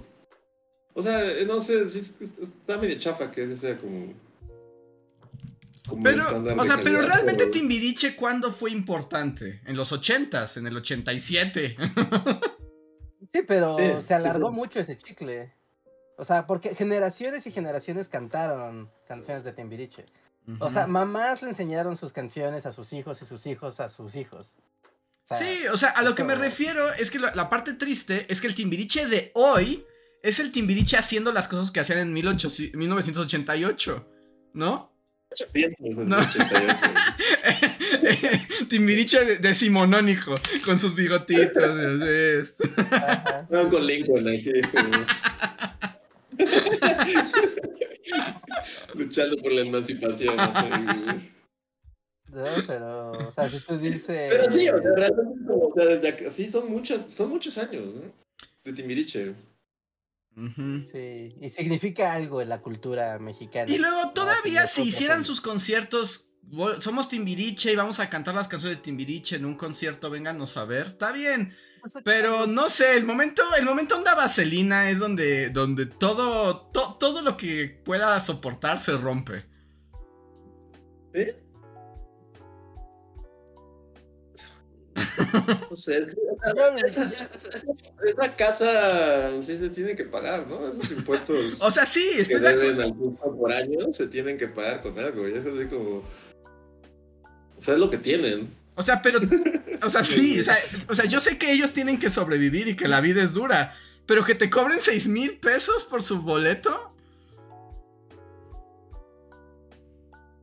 Y alguien los paga, es así como. O sea, pero es que si hay alguien que lo cobra y hay que porque hay alguien que lo paga. Ajá. Si lo paga, sí, no sé. No sé quién puede pagar 6 mil pesos por esto, porque sí, o sea, el, vi- el video que estoy viendo, pues sí se ve, pues, como dice Reinhardt, como muy como de puesta en escena de, de tu prepa, que se esforzó un chingo, así. Ah, sí, no, pero no. sigue siendo eh, algo estudiantil, digamos. Sí, no, no güeyes que pues ya tienen toda una carrera hecha mal hecha, no importa. Pero es como, bueno, ya son gente que tiene pues más experiencia. Tendrías que ver un show acá más pues más pro y la verdad es que se ve bien amateur. Y los Y que, eso es lo está- que sí y los que quedaron, justo los que tienen que volver, tampoco nunca tuvieron gran talento, Rejas. bueno, pero el tiempo pasó, ¿no? O sea, el tiempo su... Estás metiendo así como con, ajá, es como cuando ese güey, ese güey, este, ya hablamos de él, que hablamos mal de Juan Gabriel, así estoy viendo eh, eh, la cancelación bully por hablar mal de Timbiriche, y es así como, yo solo diré que si alguien cita este clip, Timbiriche me es indiferente, no los damos, no los odio, solo existen. Solo estoy lanzando, lanzando así cuerdas a la, la arena movediza a ver si alguien la agarra, pero no veo que la rechazan. Soy como Bill Zane en Titanic, estoy tratando de salvarme así del barco. Con un niño cargando un niño. una niñita. Pero, pero veo que hay gente que quiere morir en el Titanic. Está bien. Perdón, perdón, vengo de malvibroso. Entonces, voy a cambiar de tema otra vez. A ver si encontramos este costas. Costas Más más, neutrales, ajá. más amables. A ver. No, estaba un silbato. No, no mueras. A ver. Uciel Montoya nos dice: Hola Bulis, acabo de hacer un maratón de películas de Kubrick y me gustaría saber cuál es su favorita. La mía es Odisea. Y ayer vi Brasil de Terry Gilliam. ¿Ustedes por qué creen que se llama así? Ja, ja, ja, ¿Solo por la canción? Sí, ¿no? Respondiendo a eso, sí, o sea, hasta en una entrevista he dicho como, escuché la canción y me llegó la idea y sí, pues sí, es por la canción. Es por la canción, porque no, de, de todo lo que pasa en esa película no tiene nada que ver con Brasil, directa o Sí, indirectamente. solo la canción. Eh, es una gran película también. Sí, es una gran canción también. Y también es una gran canción. Una sí, gran sí, sí. canción. Y hay. Sí, sí, sí. Ah, Eh, Película favorita de Kubrick. yo- Este, pues yo soy Team Doctor Insólito Forever. O sea, pero está difícil, ¿no? O sea, supongo que es como la que Sí. ya desde siempre he dicho que es mi favorita. Así, Ujú. pues, ustedes lo saben, en la universidad mi correo era Doctor Insólito. Así. Sí, sí, sí. Es como que desde siempre la tenía en VHS. O sea, supongo que así como por costumbre es la que siempre aviento. Pero sí está difícil, porque... Es que son, sí, o sea, como, ¿qué, qué digo? Que digas que esa es tu favorita no significa que las demás tampoco no te gusten, ¿no? Sí, como que siempre hay algo en cualquiera de ellas, ¿no? Pero Doctor Insólito es la mía. Yo diría Barry Lyndon. A mí me gusta Barry Lyndon. Y sus batallas y sus señores con peluca a la luz de las velas. La neta, esa es la que a mí más me gusta. Así es. Una buena opción también. Y yo voy a ser el básico de aquí. Yo me quedo con Naranja Mecánica. Naranja Muy, muy buena esa película. Es muy buena también. También, Es que te digo, es que, es que ahí no hay, o sea, no hay pierde, ¿no? O sea, son muy buenas todas. Sí, o sea, porque. No sé, yo, yo digo como por ejemplo Doctor Insólito, pero también es cierto que podría fácilmente decir como El Resplandor. Y tal vez sé más, es como de esas cosas que. Como que, pues como que siempre investigas cositas trivias del Resplandor y siempre está ahí como en tu, en tu radar, entonces. Tal vez Ah, haya visto incluso más el resplandor y sepa más como de- del resplandor, pero. Pregunta. Pregunta O incómoda. de 2001 también. Ajá. Pregunta incómoda. ¿Full Metal Jacket es de FIFAs? Mm, un poquito. No. ¿Sí? ¿Sí? ¿Es fifosa? O sea, es, es fifosa en el mismo sentido que, por ejemplo, El Padrino es fifosa, ¿no? O sea, Ok. O sea, O sea, pero y, y ya old FIFA, supongo, ¿no? Es como. a mí me gusta mucho Full Metal es muy Jacket. buena. Sí, no, es buena. Es muy buena. Es muy buena y tiene unos momentos increíblemente tensos, muy padres. Pero sí está como en el En el rango. en el FIFO, en el rango fifoverso de oh sí, vamos a ver Full Metal Jacket para sentirnos. Sí, es como, nena, vamos a ver El. Padrino, Full Metal Jacket y American Psycho, ¿no? Te voy te voy a explicar Full Metal Jacket. ¿En serio existe? O sea, sí es como. eh, Órale. Sí, sí, sí. Y No, eso. pero es pregunta, es pregunta, es pregunta. Yo, yo lo pregunto porque yo lo he Sí, percibido. sí, pero no romántica me con consta. Full Metal Jacket. Yo, yo es la primera vez que, que asocio. O sea, porque sí, pon tú, si me dices American Psycho, puede que por el terreno me, me sesco. Ok, sí, entiendo. American Psycho, entiendo. ¿Qué otra dijeron? Este. El Padrino. El Padrino. Scarface. Ah, Pero esta es la primera vez que, que escucho así, que escucho Full Metal Jacket en esta conversación. Sinceramente yo no la tenía como en este, En ese concepto. en esa categoría. ¿Sabes yo cómo No sé, la. porque por ejemplo, por los memes, ¿no? Es una buena opción. Es como, lo de- o sea, sabes, sabes que existen los memes de American Psycho. Entonces, y, que ciertas personas lo comparten. Pero yo no podría pensar que hay como memes de Full Metal Jacket. O sea, su, su factor fifesco es por el general, como es por, por, por ese personaje, digamos. Yo diría que No, ahí es donde. Yo diría que ahí es donde está ese factor. Pero. El factor fifoso es, ajá, sí, el general y. ¿Cómo se llama? El, y el gordo, ¿no? Y el personaje. El soldado gordo. Todo eso, o sea, yo porque lo veo en, en- en Facebook videos. Y si estás viendo, ya sabes, te sale Goku, te sale uno de Malcolm y después te sale Full Metal. y es como, wow.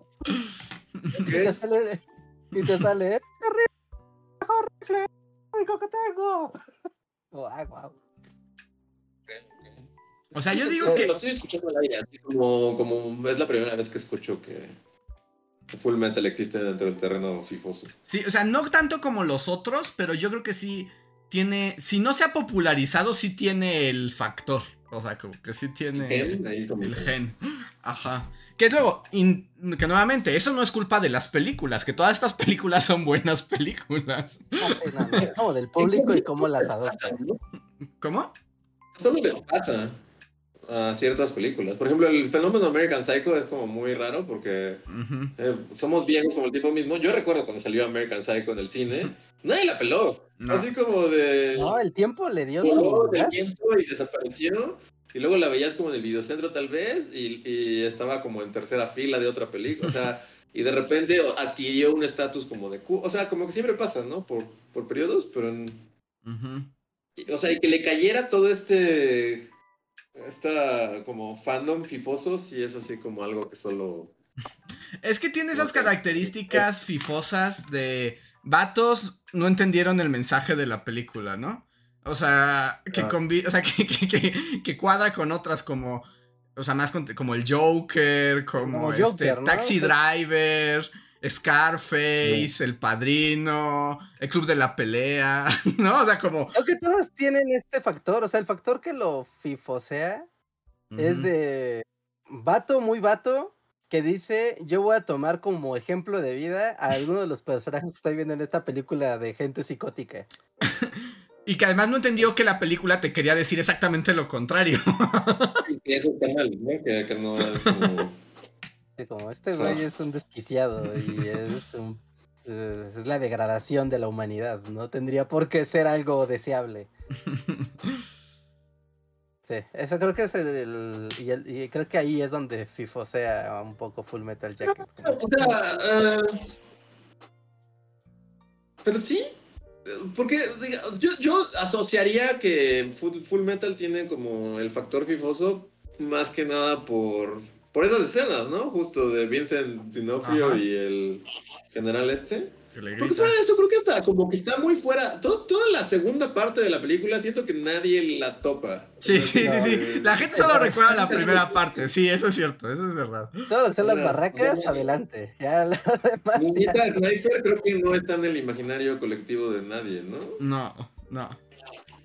Entonces, o sea, sí, pues es como solo por este, por la primera parte de la película. Sí. Sí, Pero sí, creo que es muy, es, es muy Sí. buena, es muy buena. Pero bueno, a ver, siguiente super chat. Dice The Dead Boy, dice... Voy retrasado algunos minutos escuchándolos, pero yo a mis 32 años aún escucho la radio, pero solo la estación del estado de Morelos. Para escuchar música en la noche hay publicidad, pero no tanta. Sí, las, radios locales luego resultan ser las mejorcitas. Pues que no están tan invadidos, ¿no? De, publicidad así. O sea, un comercialito, dos, está bien, o sea, pues entiendes, Pues entiendes. Así, así funciona el negocio. Diez minutos de comerciales. ¿Han escuchado un nuevo comercial del gobierno? Que es como un corrido tumbado contra el fentanilo, pero lo hace el gobierno. No. El de que le No, echa, no, el de la no, bruja que le echa tiner y veneno de rata a tu droga, ¿ese? No, no, no, porque ese es el de. típico es la bruja que, que, que le echa veneno de rata y tiene. A tus marihuanas. Ah, tú, marihuana. Eh, eh, a ella sí la topo, a esa bruja sí la topo. Ese sí, ese, sí, ese, ese es fácil. No, no, no, un corrido tumbado, ya sabes, la guitarrita de fondo. Mm. ¿no? Y ya habla sobre el fentanilo, pero sí es de güey, o sea, quien escribió esa canción, neta, no, no, no sabe lo que es una rima. No, güey, no. O sea, un güey en la sierra puede hacer una canción más padre que ella, claramente, que la tuya por la que te pagaron. Pero es que no sé, No seguramente no le pagaron, Rijar. Agarraron al becario de Secretaría de Gobernación y le dijeron, tú órale. Ahí está un Sí, sample no, de guitarra ya es y como. más. Rimar ya es cosa del pasado, ya a nadie le importa rimar. No, o sea, estamos hablando de, rema, de rimas con infinitivos y ni eso. O sea, estamos en ese punto donde ya no aspiras ni siquiera, Ni a los infinitivos. no, ni decir cosas que terminen en haya. ¿no? O ella, o Sion. Ya, Co- ni eso. corazón, corazón con dolor, ya sé. Corazón. Pero con incluso dolor. eso ya es como de rucos, no sé, bueno, yo voy a hacer paréntesis para hablar de, es, es que, no sé, luego me siento mal de esta sección de somos viejos y vamos a hablar mal de lo que ya no entendemos, pero sí como que rimar ya es del pasado, porque bueno, o sea, es como ane- anecdótico. Ayer, pues está como que los eventos de aquí del pueblo hacen como cosas, ¿no? Así como para atraer a la gente. Y entonces hicieron un festival de rap, de chavos, de Eminem, así de nos echamos, pleito entre nosotros. Y si algo me quedó claro, o sea, estuve ahí como... Tal vez no llegué a la hora, pero sí vi varios, o sea, se peleaban como entre dos o tres y, y- y rimaban así de soy mejor que tú y tú, ¿sí? Este... Y si algo me quedó claro es así como, wow, o sea, la, la rima es lo de menos, nada en ritmo, así como si lo del lo que está diciendo es como, ninguna sola palabra rimó en ninguna modalidad, o sea, nada rimó. Solo lo dicen como, como que, y sí noté que la onda de los chavos que rapean, que está bien, chavos que rapean, somos viejos y no los entendemos. Este, pero como que la onda del chavo que rapea es como que lo dice en, en cierto tono y en cierta, sí, va con cierta la, entonación con la para crear la finta de que está rimando, pero en realidad no está rimando nada, es así como de... Sí me daban ganas de grabarlo, luego de glosarlo, así en estrofas, y, y mostrar cómo no rimaron una sola palabra. es así como... O sea, ya, ya no A los aplican. chavos ya no les importa la rima. Los chavos ya no se inspiran en Calderón de la Barca y los endecasílabos, ya no más. Bueno, ser muy también, o lejos. sea, sí, claro que está medio- porque supongo que también estas ondas de improvisación es que lo vas diciendo como... Sí, como fluye. O sea, el chiste es que, que no sea así, que no esté escrito ni nada, ¿no? Entonces, eso es como crédito parcial los chavos raperos de... Porque aparte los trajeron de, de otras partes del Estado de México, así, de, venían de Nesa y así.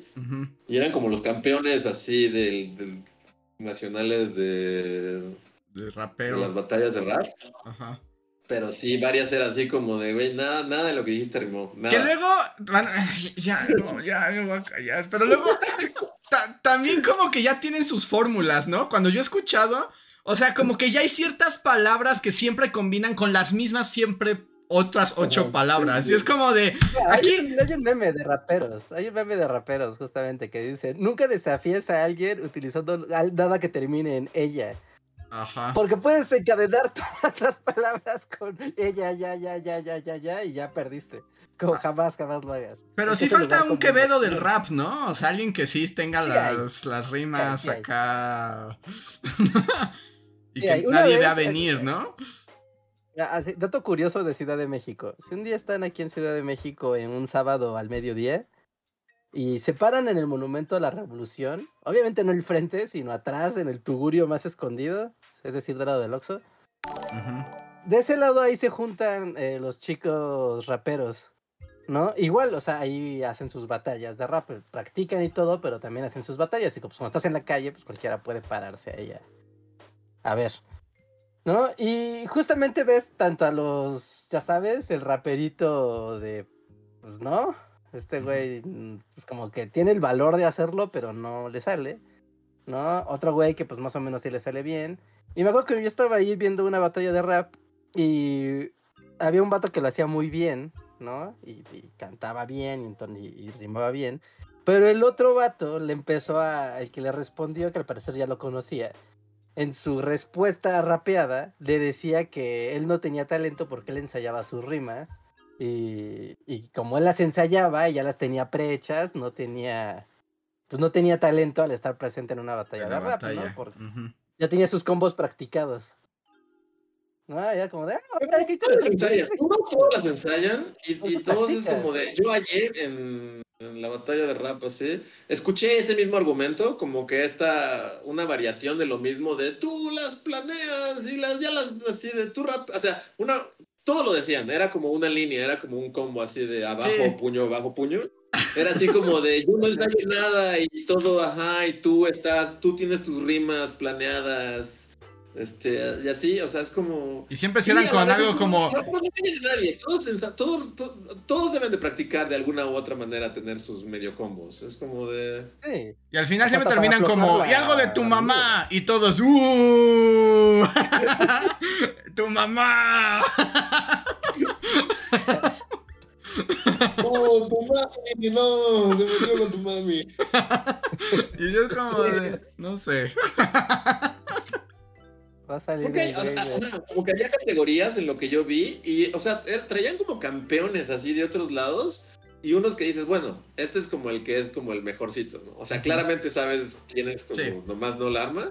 Y luego ves unos como los mejorcitos, pero unos mejorcitos sí, siempre acaba siendo tu mamá y, y algo de, de yo rimo desde el alma y tu flow, no sé, este ya es falso porque lo ensayaste. Es como...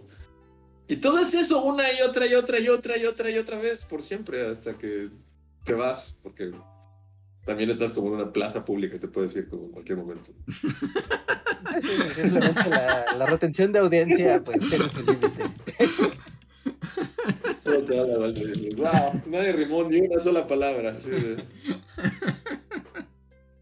Ya no se dan los Pedro Antonios de Alarcón como antes. ¿Dónde quedaron así los...? ¿Dónde está Don Juan Tenorio aquí? Pero o sea, aquí, el, aquí cerca de mi casa, pues ahí igual está un centro cultural y ahí se juntan igual, ¿no? A ensayar. Y, o sea, pero es que si, o sea, pues los chavos van con su bocina y pues ponen acá sus beats y se ponen a practicar, o sea, pues es que es un arte, tienes que eh, practicar, no modo que se te ocurra de la nada. Voy a decir nada más, porque igual algo que dijo Casa en el chat, exacto, porque luego así son las de, como las de Homero, ¿no? Como de Scooby-Doo me habla de tú y Jimmy Carter tiene carácter.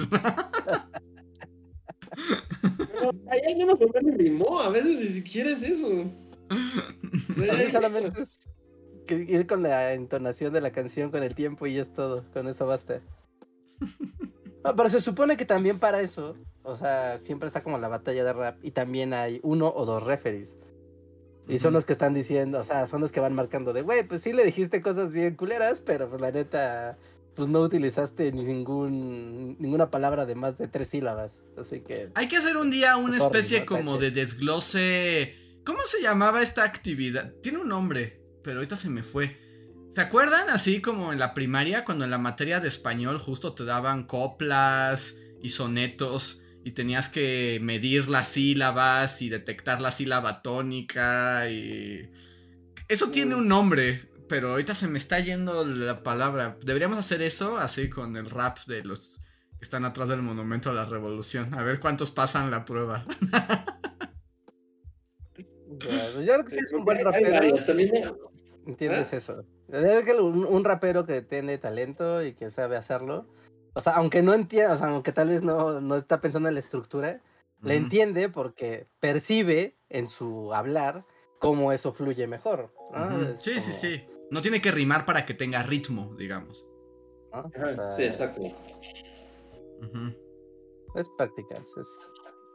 O eres un güey pues, que nomás quiere divertirse un rato y ya. Vale. Es que correja. Sí, Reinhardt, Reinhardt nos pone eh, de nuevo en la, la balanza. Y dejen a los, de- dejen a los raperos en paz. A A ver. los timbirichos en paz también. Yo tenía un poco la de de los timbiriches, se me hizo muy... Y aparte sentí que estábamos quemando nuestra carrera. Mañana vamos a salir en un combate chapoy, así de... Nos van a correr de dirección de TV UNAM. que sí, ¿no? Como que con el... Bueno, supongo que cuando éramos niños no eran tan sagrados, pero de nuevo, conforme las generaciones avanzan, siento que ahora sí son como muy sagrados los... los Según yo, las siempre han sido como... muy sagrados. ya que ya que nos van a cancelar, a mí también sí, a veces dan un poquito de asquito. No, no ellos, sino como su fenómeno en general. Como... Y, pero bueno, y ya. te digo, y está bien, puede ser un fenómeno popular, respetable y todo, pero no están al nivel de Juan Gabriel y de esa gente, o sea, juegan en otra liga. Es que, ajá, es que, es, es que ellos- como- ajá, Su cosa siempre fue como ser medio kitsones, ochenteros, este... Sí, son otra, son otra cosa. Sí, ¿no? O sea, ya si te pones en el tema Juan Gabriel o otro tipo de cosas, que estos son artistas y que evolucionan y hacen y experimentan. Son artistas. Y digamos que Timbiriche es más algo performativo. Qué manera tan elegante de, de, de decirlo. A ver, Ana Páez nos deja un super chat que dicen, ¿cómo saben que Poncho Herrera es su fan? No, no sabemos, estamos que inventando que tal vez. Era como un invento de que tal vez nos escuchaba y... Sí, nos, gusta imaginar que. Nos gusta imaginar que nos escucha gente, la gente de la que hablamos. A ver, Rana Verde Azul, muchas gracias Rana, dice, ya que andamos con cosas pop, ¿cómo vivieron su experiencia con Taylor Swift México? Yo sí esperaba las historias de Reinhardt desde alguno de los conciertos. ¿Alguna canción de ella en su playlist? No, yo ahí me... yo no sé nada. Así, no, Yo no. Fuera. Totalmente ajeno, ¿no? No, no es cierto. Sí, Cuando yo estaba hablando mal de Taylor Swift, tú saliste a defenderla cual capa y espada. ¿Yo? Así que no, no, no, Luis. Ah. No, yo te dije que por, por sea, Bueno, es que también Reinhardt dijo que era como confederada, así como. el general Coster, ¿no? Yo Así estoy de acuerdo de eso. Yo estoy de acuerdo que ella y el general Lee estarían en el mismo Ah. batallón. Yo estoy de acuerdo con eso. Le pide, le pide que le cante una canción a la señorita Swift antes de salir. Sí, yo, ¿En yo, estoy de acuerdo con eso. En su concierto Con, tuvo. ajá, con tuvo dando, dando cobijas con, con, con viruela a los indios. Sí, sí, sí la veo. Sí, al menos en algún momento de su carrera, sí.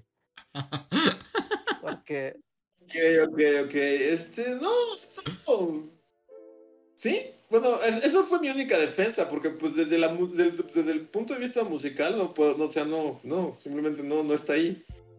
Este, más allá de eso, como que sí, la gente, bueno, ya. Mira, ahí O sí. sea, por muy externo, estando no en la ciudad y como solo de lo que uno ve sin que haya, no sé, colapsado tu colonia o lo que sea, como que sí le intencionan mucho, ¿no? Es como de, o sea, la tratan como si fuera Jesús y es así como de... Iu. O sea, no Sí. sé más del tema y no me interesa, no me interesa. Yo vi la foto de los taimales y hasta ahí llegó, pero lo que noto es como mucho... mucho Adoración de ahí culto. sectario que es como de Sí. Iu, Fuchi, este, y ya, es lo único que sé. Pero ¿sabes lo más interesante? Que hay como un culto en torno a Taylor Swift. Sí, hay un culto. a nada, es como se empiezan a volver como un culto y es como de, o sea, no, como por qué. Mm, Tienen esta onda colaborativa malsana. ¿no? Y de hacer dinámicas de comunidad malsanas. Y pues bueno. ¿no? Además te digo, ella sí, el- con el general Lee, o sea, o sea, sí, no sé, yo, yo no, no, o sea, voy a decir- es lo último que voy a decir porque temo más a decir esto que cualquier, Sí, es así como, ya estamos tachando así de, empezamos Poncho Herrera, fue Timbiriche y ahora nos van a funar por, por hablar mal de pero es como temo de- más el odio. Swifty que el del odio Timbiriches, la verdad, es más poderoso. Yo solo diré que solo así como que la veo y para el grado de veneración que se le profesa, no se ve que sea una buena persona. Y ya, no voy a decir nada más al respecto. Bueno, si hay un culto a tus pies, yo creo que no eres una buena persona. Es como. No, sí, ciertamente. O sea, hay un tema ahí como de culto a Taylor Swift. Hay una onda ahí de clasismo velado en los fans de Taylor Swift. No sé si ella en su onda, pero como todo el fandom sí es como turbo tóxico y turbo de esto tiene que ser super high class, exclusivo, lo top de lo top. Porque es- esto es lo que la gente que lo que la gente merece y si no aspiras a eso no eres nadie. Es como muy raro. Ajá, y además, por ejemplo, ahorita justo estaban poniendo en el chat, y es cierto, y eso lo he visto de una manera no irónica. La comparan con Mozart. O sea, pero de una manera muy irónica. O sea, como, sí. No sé, yo me siento como poco cómodo en esta conversación porque tampoco es algo que o sea, de lo que sepa. Todo lo que estoy diciendo es como lo que te llega por encimita, así como... Pero muy por encimita. Pero sí, bueno, es que sí, no lo dudo, o sea... No sé. como que la cosa de por encima se, se ve como una obsesión malsana, justo lo que dice Andrés. Por alguien que, que claramente debe de su, la- su servidumbre no la puede ver a los ojos. Da esos vibes. Además, Solo- ¿sabes es- qué es siento? eso, ¿Cómo se llamaba la de lo que el viento se llevó? una persona cuyo único trabajo es ser abofeteado por, por ella. Estoy seguro que ese es un puesto. Y, y yo siento que su servidumbre. ahí Para, para ser abofeteado por Taylor Swift. Y yo siento que obliga a que- a que su servidumbre sea como mami de lo que el viento se llevó. Sí, sí, sí, tiene una mami eh, oculta que nadie puede ver. Sí, totalmente lo veo. Sí, la veo. Es como una Sí, no, Scarlett no, no, O'Hara, sí. sé, es, es muy, pero no da, no da buenos vibes, no sé, y, y- y- y luego está bien, ¿no? O sea, no todas las celebridades, hay celebridades como, no sé, no sé, por ejemplo, Madonna, claramente también da las mismas vibes, de no deja Sí. que la vean a los ojos y, y cuando llega a un lugar tiene que haber un limón y un agua, cosas raras, sí, cosas raras. Sí. O sea, pero Madonna no tiene esta onda de un culto de gente que la ve como si fuera, no sé. Aunque creo que Madonna todo- sí, ¿no? Lo que pasa es que ya están más viejones, pero según yo, Madonna también tuvo ese efecto de veneración absoluta. Pero es que con Taylor Swift es como mesiánico. Con Madonna es como de veneración, pero no sé, va por. Con, Taylor Swift es como muy como de. es pura y, y, inmaculada como la Virgen María, ¿no? sí, sí, sí. Eso sí, sí, sí, sí. sí, no, es como muy externo, no sé nada. Pero por un lado es como eso, es de que la traten como si fuera el arcángel Gabriel, así, así bajando. Y por otro lado, las vibes que dices, güey, esta mujer a huevo bofetea a su staff a huevo. Les echa café caliente, así. al menos una vez al bimestre, Pasa. Sí, sí, no sé. Pero bueno, ahí, ahí la dejamos porque. Sí, sí, sí, no, o sea, ya, es muy intenso, ¿no? Y tiene como, o sea, el fondo, mira, o sea, es una cosa como para bien y para mal, ¿no? Porque, por ejemplo, en... estuvo en YouTube el concierto de Taylor Swift quien no lo vio fue porque no quiso. Porque, o sea, obviamente no estaba legalmente en, internet, evidentemente no. Pero tiene esta onda de que la comunidad es tan, tan activa y tan participativa entre ella, o sea, no es como de yo al artista, sino como la comunidad de fans, que es algo como muy raro que se dé o sea, normalmente tú vas a ver un concierto, es como, ah, a todos nos gusta, no sé, ¿no? Vamos a ver a la Rosalía, pero no es como que haya un, culto, un movimiento coordinado del público para hacer algo con Rosalía o con quien quieras. O sea, eso no existe. En cambio, con Taylor Swift sí. Es como de, claro, somos una congregación y la congregación hace cosas en conjunto para poder adorar al artista de forma colectiva. A mí se me hace como que Taylor Swift tiene. Bueno, es que no, ustedes no vieron Sandman ni leyeron, ¿no? Pero en Sandman hay un amuleto que tiene un demonio que justo cuando tienes eso, como que haces que la gente te adore, aunque, o sea, porque tienes el amuleto del demonio. entiendo el concepto, o sea, no lo entiendo de Sandman, pero entiendo perfectamente la idea y lo tiene. Totalmente es eso. se tiene, tiene la vara de Longinus. Algo así. Totalmente. pero, pero bueno, o sea, y entre esas cosas pasó algo como que yo nunca había visto con otro artista y que me latió mucho. Y es que había un güey que no era, o sea, no era un mexicano, era como un, californiano, un gringo. ¿No? Y ese gringo, como que los fans tienen un hashtag, ¿no? Todos los fans tienen un hashtag. Entonces, al momento de ir al concierto, hacen su live y su live tiene ese hashtag.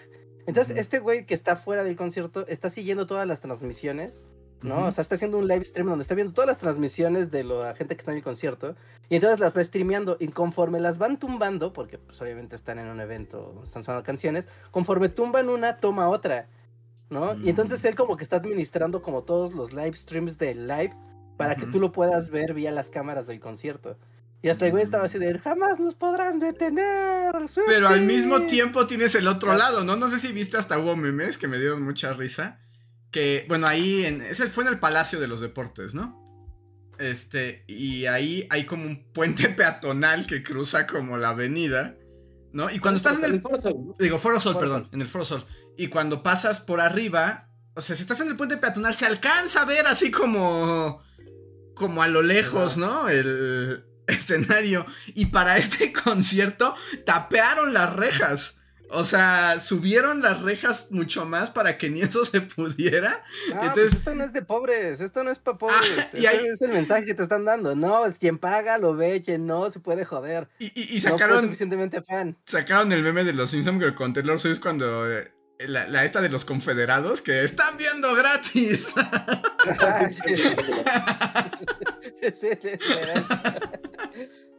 y sí está, sí está como creepyzón. aunque también al mismo tiempo estaba la parte como de protección civil. De, güey, hay gente trepado en, en los puentes de circuito interior, así de si alguien se cae, se mata. O sea, aquí como de los dos lados, ¿no? Poniendo la, la balanza. Pero, pero bueno, o sea, tienen esa, esa cuestión de que la gente va, la gente estaba coreando. Y se inmolaría, ¿no? Hay gente que se inmolaría por ella. Hay gente que se inmolaría, sí, por, su artista, no Y al menos yo que estuve en el de Blackpink, de, el de las pantallas que traía Blackpink y todo, no, o sea, el show de Blackpink se queda idiota con el de Taylor Swift. ¿Sí? ¿Es más poderoso? ¿Sí? O sea, se veía desde la calle, o sea, el de Blackpink no se veía ni de broma desde la calle, había unas pantallitas, todo muy padre. ¿No? Y el de Taylor Swift también con las fotos y el live que vi, como no manches, esta trae una producción. O sea, hasta el show de fuego de Rammstein se queda idiota. Es como, wow, Taylor Swift no, no se anda con tonterías. que- que por cierto, eh, eh, ah, bueno, nada más así como un paréntesis y retroceso. Alguien nos ponía en el chat, ya no alcancé a ver bien quién era, que en el último concierto de Ramstein, que son famosos por, por su pirotecnia y todo eso, que los boletos estaban a 900 pesos, no como los de los Timbiriches. Claro. Estaban muy baratos. y ya, solo o sea, para hacer como los el... de Taylor Swift también fueron como hipermillonarios, ¿no? Los de Taylor Swift también como fueron precios. caros. Sí, ¿no ves que además hubo que matar para que te dieran entrada a la prefila de la preventa? Un país donde ves el fandom. O sea, porque hay suficiente gente para que hagas esa dinámica y aún así los filtres y aún así no alcance con cuatro fechas. O sea, es una cosa muy, muy, muy brutal. Pero bueno, En fin. a ver. Saludos Sí. a todos los Swifties. Sí, oh, siguiente super chat. Eh, Adrián Verdines, hola Adrián, dice, en este podcast que odia a los gorilas y los ancianos, les vengo a recordar que hoy es el día de la persona mayor. Peleemos por un envejecimiento digno. Pero no odiamos a los ancianos, ¿o sí? No, no. No, no diría que este es un Ah. podcast que odia a los ancianos. A los gorilas sí, más que nada por Andrés, pero a los ancianos no, no creo, sí. No, como que esa el día de la reflexión de la geriatría como que dio sensibilidades, pero no, no, para nada. No, no. No, se recalcó muchas veces. Todos queremos mucho a nuestros, a nuestros ancianos, a nuestras personas mayores. Así No, es. pero sistemáticamente hay cosas que hacen que te irrites mucho porque tienen cosas que uno nunca va a tener. Es eso, pero no es contra ellos. Reinhard, es contra el detente, detente. ¡Es envidia! ¡Los viejos! Eh, Camp Himmel dice, cuenten la historia turbia de la graduación. Pues no es turbia, solamente que hubo un, diría Rejar, un performance de Timbiriche. Espontáneo. Espontáneo. Ajá. O sea, pues estaba, estuvo bien, eh, ¿no? solo, solo diré, es, deben ser justo en esta onda de que son sagrados, así como, como en estos tiempos. Es, debe ser de lo más común en bodas y eventos, ¿no? Justo. Este performance sucede cada fin de semana, estoy Sí. seguro, en alguna parte de nuestro México. Sí. Pasa Sí. más, eh, o sea, no fue algo totalmente espontáneo, ¿no? Es como un ritual de salón de fiestas. Ritual de salón de fiestas. Pero sí. Para invocar demonios. Para invocar hacia Pazuzu. Y se repite suficientes veces la canción. Aparece paso. Sí, sí, sí, y está bien, son cosas de la cultura. Te pueden gustar o no, pero ahí están. Voy a leer rápido uno super gracias que tenemos desde hace dos meses. Entonces ya con esto cierro porque ya son las 11. No los voy a leer todos, pero por lo menos los más antiguos. Tengo uno de Miguel Méndez que nos escribió en El INE te spoilé Evangelion diciendo... Super gracias porque han dado un poco bajoneado y solo alcanzo a escucharlos en el editado. Pero el algoritmo me recomendó este podcast y siempre volver al pasado y escuchar cosas random me hace divertirme mucho. Es curioso que aquí le preguntan a Andrés sobre el, el live action de One Piece y ya decía que no le entusiasmaba. Hablan de otros live action. También hay un short de Luis Can... Bueno, algo que sirve para short. De Luis cantando la canción de Vive sin drogas, seguido de la anécdota de cómo su escuela iba a marchas pro aborto o cuando vio al Papa durante un segundo y la maestra obsesionada con el abogado del diablo. Ya, acabate de escribir mi, mi juventud, mi, infancia. En una oración. Un tweet. Muchas gracias Miguel Méndez, que por cierto Miguel es el historiador del podcast. Él sabe todo de los podcasts. Es, es como... Es el nodo. Claramente. Y nos dejó otro en el Bully Podcast 224, que no tiene nombre, por cierto. y dice, les quiero platicar que me animan un- mucho buscar bulidatos en los podcasts. Ya lo supondrán, dice, y hace poco preguntaban en el Discord por la baronesa, y es en este su última aparición.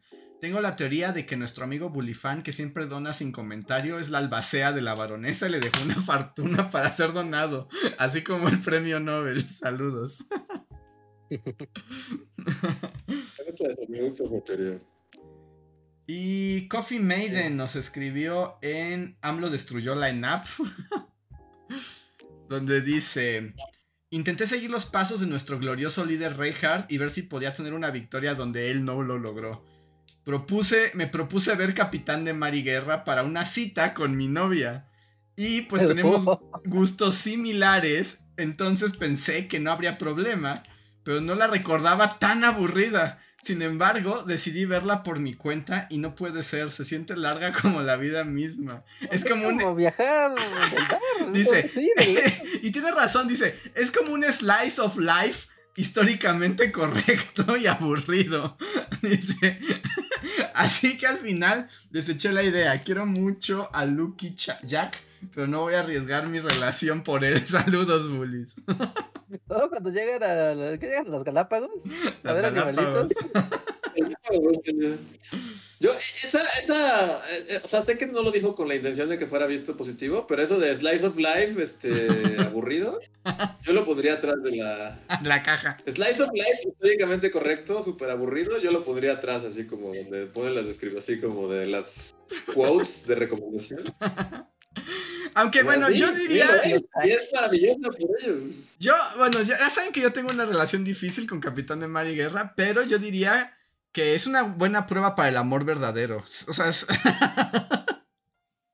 Sí, es una prueba de paciencia, como. Ajá, es como. Sí, se pone mucho en juego. Así que sea una cita romántica con Capitán de Mar y Guerra, pone mucho en juego. Si quieres ver si realmente esa persona quiere estar contigo, le estás poniendo a prueba. ¿Ya te quieres estar aquí? Es una pareja rarita, es una pareja rarita en la que uno así toca el violín y la otra toca el, cello, mientras se une el va. está hecha para ustedes, una película, es así como a ver, tengo. Yo no sé, o sea, hace, un rato que no la veo, pero. Ahorita fácilmente podría ser así como termina el podcast y vemos Capitán de Marigarra. Sí, sí a las once y media de la noche. A las once y media de la noche podría ver Capitán de Marigarra. Sí. sí. Porque aparte, eh, en el mejor de los casos te da sueño y te duermes. ok, ese es un, ese es un buen punto. A ver, tengo un super gracias de Mario que nos dejó un super gracias en juegos de mesa y animes raros. Que dice: eh, ¿Les gusta algún anime? Andrés, ¿ya viste el tráiler del, live action de One Piece en Netflix? Y le pregunta a Rejar y a Luis si han visto One Piece. Les quiero mucho. Nos vemos. Iré a hacer mi tesis. Espero que ya la hayas terminado, Mario. Y voy a decir algo de live action de One Piece, muy breve. Se va a cancelar, ¿no? No, no, es que ya se estrena. Pasado mañana sale. ¿Ah, sí? Ya pasado mañana sale. Y yo solo voy a decir una cosa, y es como, sí, se ve súper cringe y está súper raro, pero la publicidad que le han hecho en estos últimos días, sí, me dieron hasta ganas de que triunfe solo porque te hacen amar al elenco. o sea, las personas, que, o sea, los actores, como están tan involucrados y no sé si sea verdad, pero por lo menos les han hecho como toda la imagen de que se ven tan felices y emocionados que solo por ellos quiero que triunfe. Y hace poquito salió un video donde el que va a ser Luffy es un chavillo mexicano. Que yo creo que ya habíamos hablado de él, ya lo habían visto. El que Luis retuiteó que dice que así se siente en el Bully Podcast. Ah, sí, sí, sí. Ajá, pero lo llevaron a conocer a Eiichiro Oda, el creador de One Piece, que nunca se deja ver. Y les hicieron un video donde se conocieron y es muy conmovedor y es muy bonito. Y dije, ay, ojalá triunfe esta cochinada solo por. El poder del amor. Por ellos. ¿Tiene todo el bobo de, del creador de One Piece? Sí, después de que él lo canceló. ¿Se siente legítimo o se siente como te compramos una isla así? No, este. Se siente legítimo porque hace como un año estuvieron a punto de cancelar el proyecto porque Oda, el creador, lo vio y dijo: Esto es una porquería. Esto, o sea, prefiero que no salga. Y volvieron a regrabar pues no sé qué tanto, pero sí hubo como una, rearmaron toda la serie porque ah, en una cláusula del contrato le decía, si Eiichiro Oda dice que no sale, no sale. Y después de que regrabaron, reeditaron y volvieron a armarla, ya le gustó. Entonces es muy raro. Porque además, como nos dicen ahí, Echiro Oda ya tiene para comprar una isla, ¿no? O sea, como que... Y como es un japo muy ñoño y muy obsesivo de su trabajo, si es de esa gente como que le importa más su propio bobo que el dinero. Pero pues igual puede ser una porquería, ¿no? O sea, eso no lo... Y se ve cringe, pero bueno, pues ¿qué le vamos a hacer? ¿El, cómic original no lo es también? O sea, sí, pero como son caricaturas está más bonito. Y cuando lo llevas al mundo de live action es como raro. Ok. Pero ya, eso es todo lo que diré. Y yo creo que ahí nos detenemos. Y leeremos más super gracias el siguiente podcast. Porque tal es bien tarde, ya ni poscotorreo habrá. Pero llegamos al final. Y ya. ¿Verdad? ¿Y nadie conoce su cara? O sea, de Oda. Eh, hay unas fotos de él como cuando tenía como 18 años. Pero ya no, ya no hay imágenes de, de él. Y siempre sale con un pescadito que le tapa la cara. Ah, es lo que estoy viendo, el pescadito que le tapa la cara. Es que en Japón son muy intensos. Y entonces, por ejemplo, se vuelven mega celebridades. Pero en Japón, por ejemplo, si, si Eiichiro Oda hiciera el final del manga y a nadie le gustara o sea, sus fans irían a cuchillarlo. Ah. Ok, esto está, se está poniendo lo suficientemente raro como para que me empiece a llamar la atención. Sí está raro, sí está raro. A ver cómo sale. Yo digo que va a estar chafón, pero sí lo voy a ver, debo confesar. ¿Sí? ¿Va a salir todo de golpe en Netflix? Yo creo que sí. Y van a ser como 6, 8 capítulos nada más. Ok. Mm. Ok. Pero. Porque además es un manga, es un manga y un anime raro. No sé cómo se vaya a traducir a live action. Va a estar rarísimo. Va a estar muy raro. Va a estar como muy. Como. ¿Qué estoy viendo? Yo creo que esa va a ser la reacción del público general, no otaku. ¿Qué demonios estoy viendo? Yo, también, o sea, igual, por, por súper encimita, que esto ha, ha estado ahí como. que he visto cosas. Lo que veo mucho es como el factor que no sé si la de Mario fue un poco similar, este, como la película que rompió la maldición de los videojuegos. Estoy viendo un poquito eso, como que el speech en torno a One Piece es que va a ser la que romperá la maldición de los live actions de anime. crees? Así de Ajá. O sea, que sea un éxito, no sé. Ojalá, ojalá. Es una tarea muy complicada romper trasladar el anime a live action. Porque además en teoría también este a live action se hizo justo como para que One Piece llegue a interesarle a gente que no ve anime en Occidente, ¿no? O sea, ese es como su propósito. Pero yo digo que sí se va a sentir como, ¿qué estoy viendo? Es que, es que es un mundo muy raro el de One Piece. O sea, y lo llevas como al lenguaje live action. No sé, como nos dicen ahí, en el chat, se ve que está chafón, pero hecho con amor. Exacto, se ve que está hecho con mucho amor. Ok. va a ser interesante ver. Ver qué pasa. la siguiente semana ya sabremos si tuvo éxito o no. Porque aparte ahora ya todo tiene éxito. Como si en el día uno no tuvo éxito, ya es un fracaso por siempre. Si no eres Neil Gaiman llorando cuatro meses en Twitter, por favor. al día uno va a llegar el señor Netflix, va a pedir analíticas y lo va a cancelar o va a seguir dependiendo. Así de, si alguien lo vio el día uno. básicamente. Pregunta Israel que si los de One Piece son los Swifters del anime. No, esos dirían son los Shingeki no Kyoye. Si tuviera, Igual, si tuviera que elegir a alguien, elegiría a los de Shingeki, la neta. ¿Por intensos? Sí, por intensos. Eh, sí, ok, sí te la compro. ¿Ya se acabó? El manga desde hace mil años, pero el anime ves que es temporada final, parte 17. ah, ok. Ok, ok, ok. Pero bueno, ahora sí ya nos vamos, amigos. ¿Algo más que decir, Reinhardt? ¿Nos falta? Falta un superchat de Adrián Verdín. Ah, hay un final. ¿Lo puedes leer? Ya cerré donde estaba. Ah, este, mm, a ver, dice aquí. Jaja, quería sacar la espinita. Los quiero mucho, bullies. Ah, Ah, nosotros también, Adrián. También, ya sabes. Aunque. Y no odiamos a los ancianos, en serio. Sí, sí, no, no, no, no, ya no Solo sé, Reinhardt no, les no. tiene envidia. Yo tengo envidia porque tienen cosas que nosotros jamás, como casas, carros, familias, cosas pequeñas, cosas insignificantes. Medicina, doctores. Pero tú estarás en el domo del trueno. Con Tina Turner así. En una- así brincando de un lado a otro. en la- motosierra brincando con una.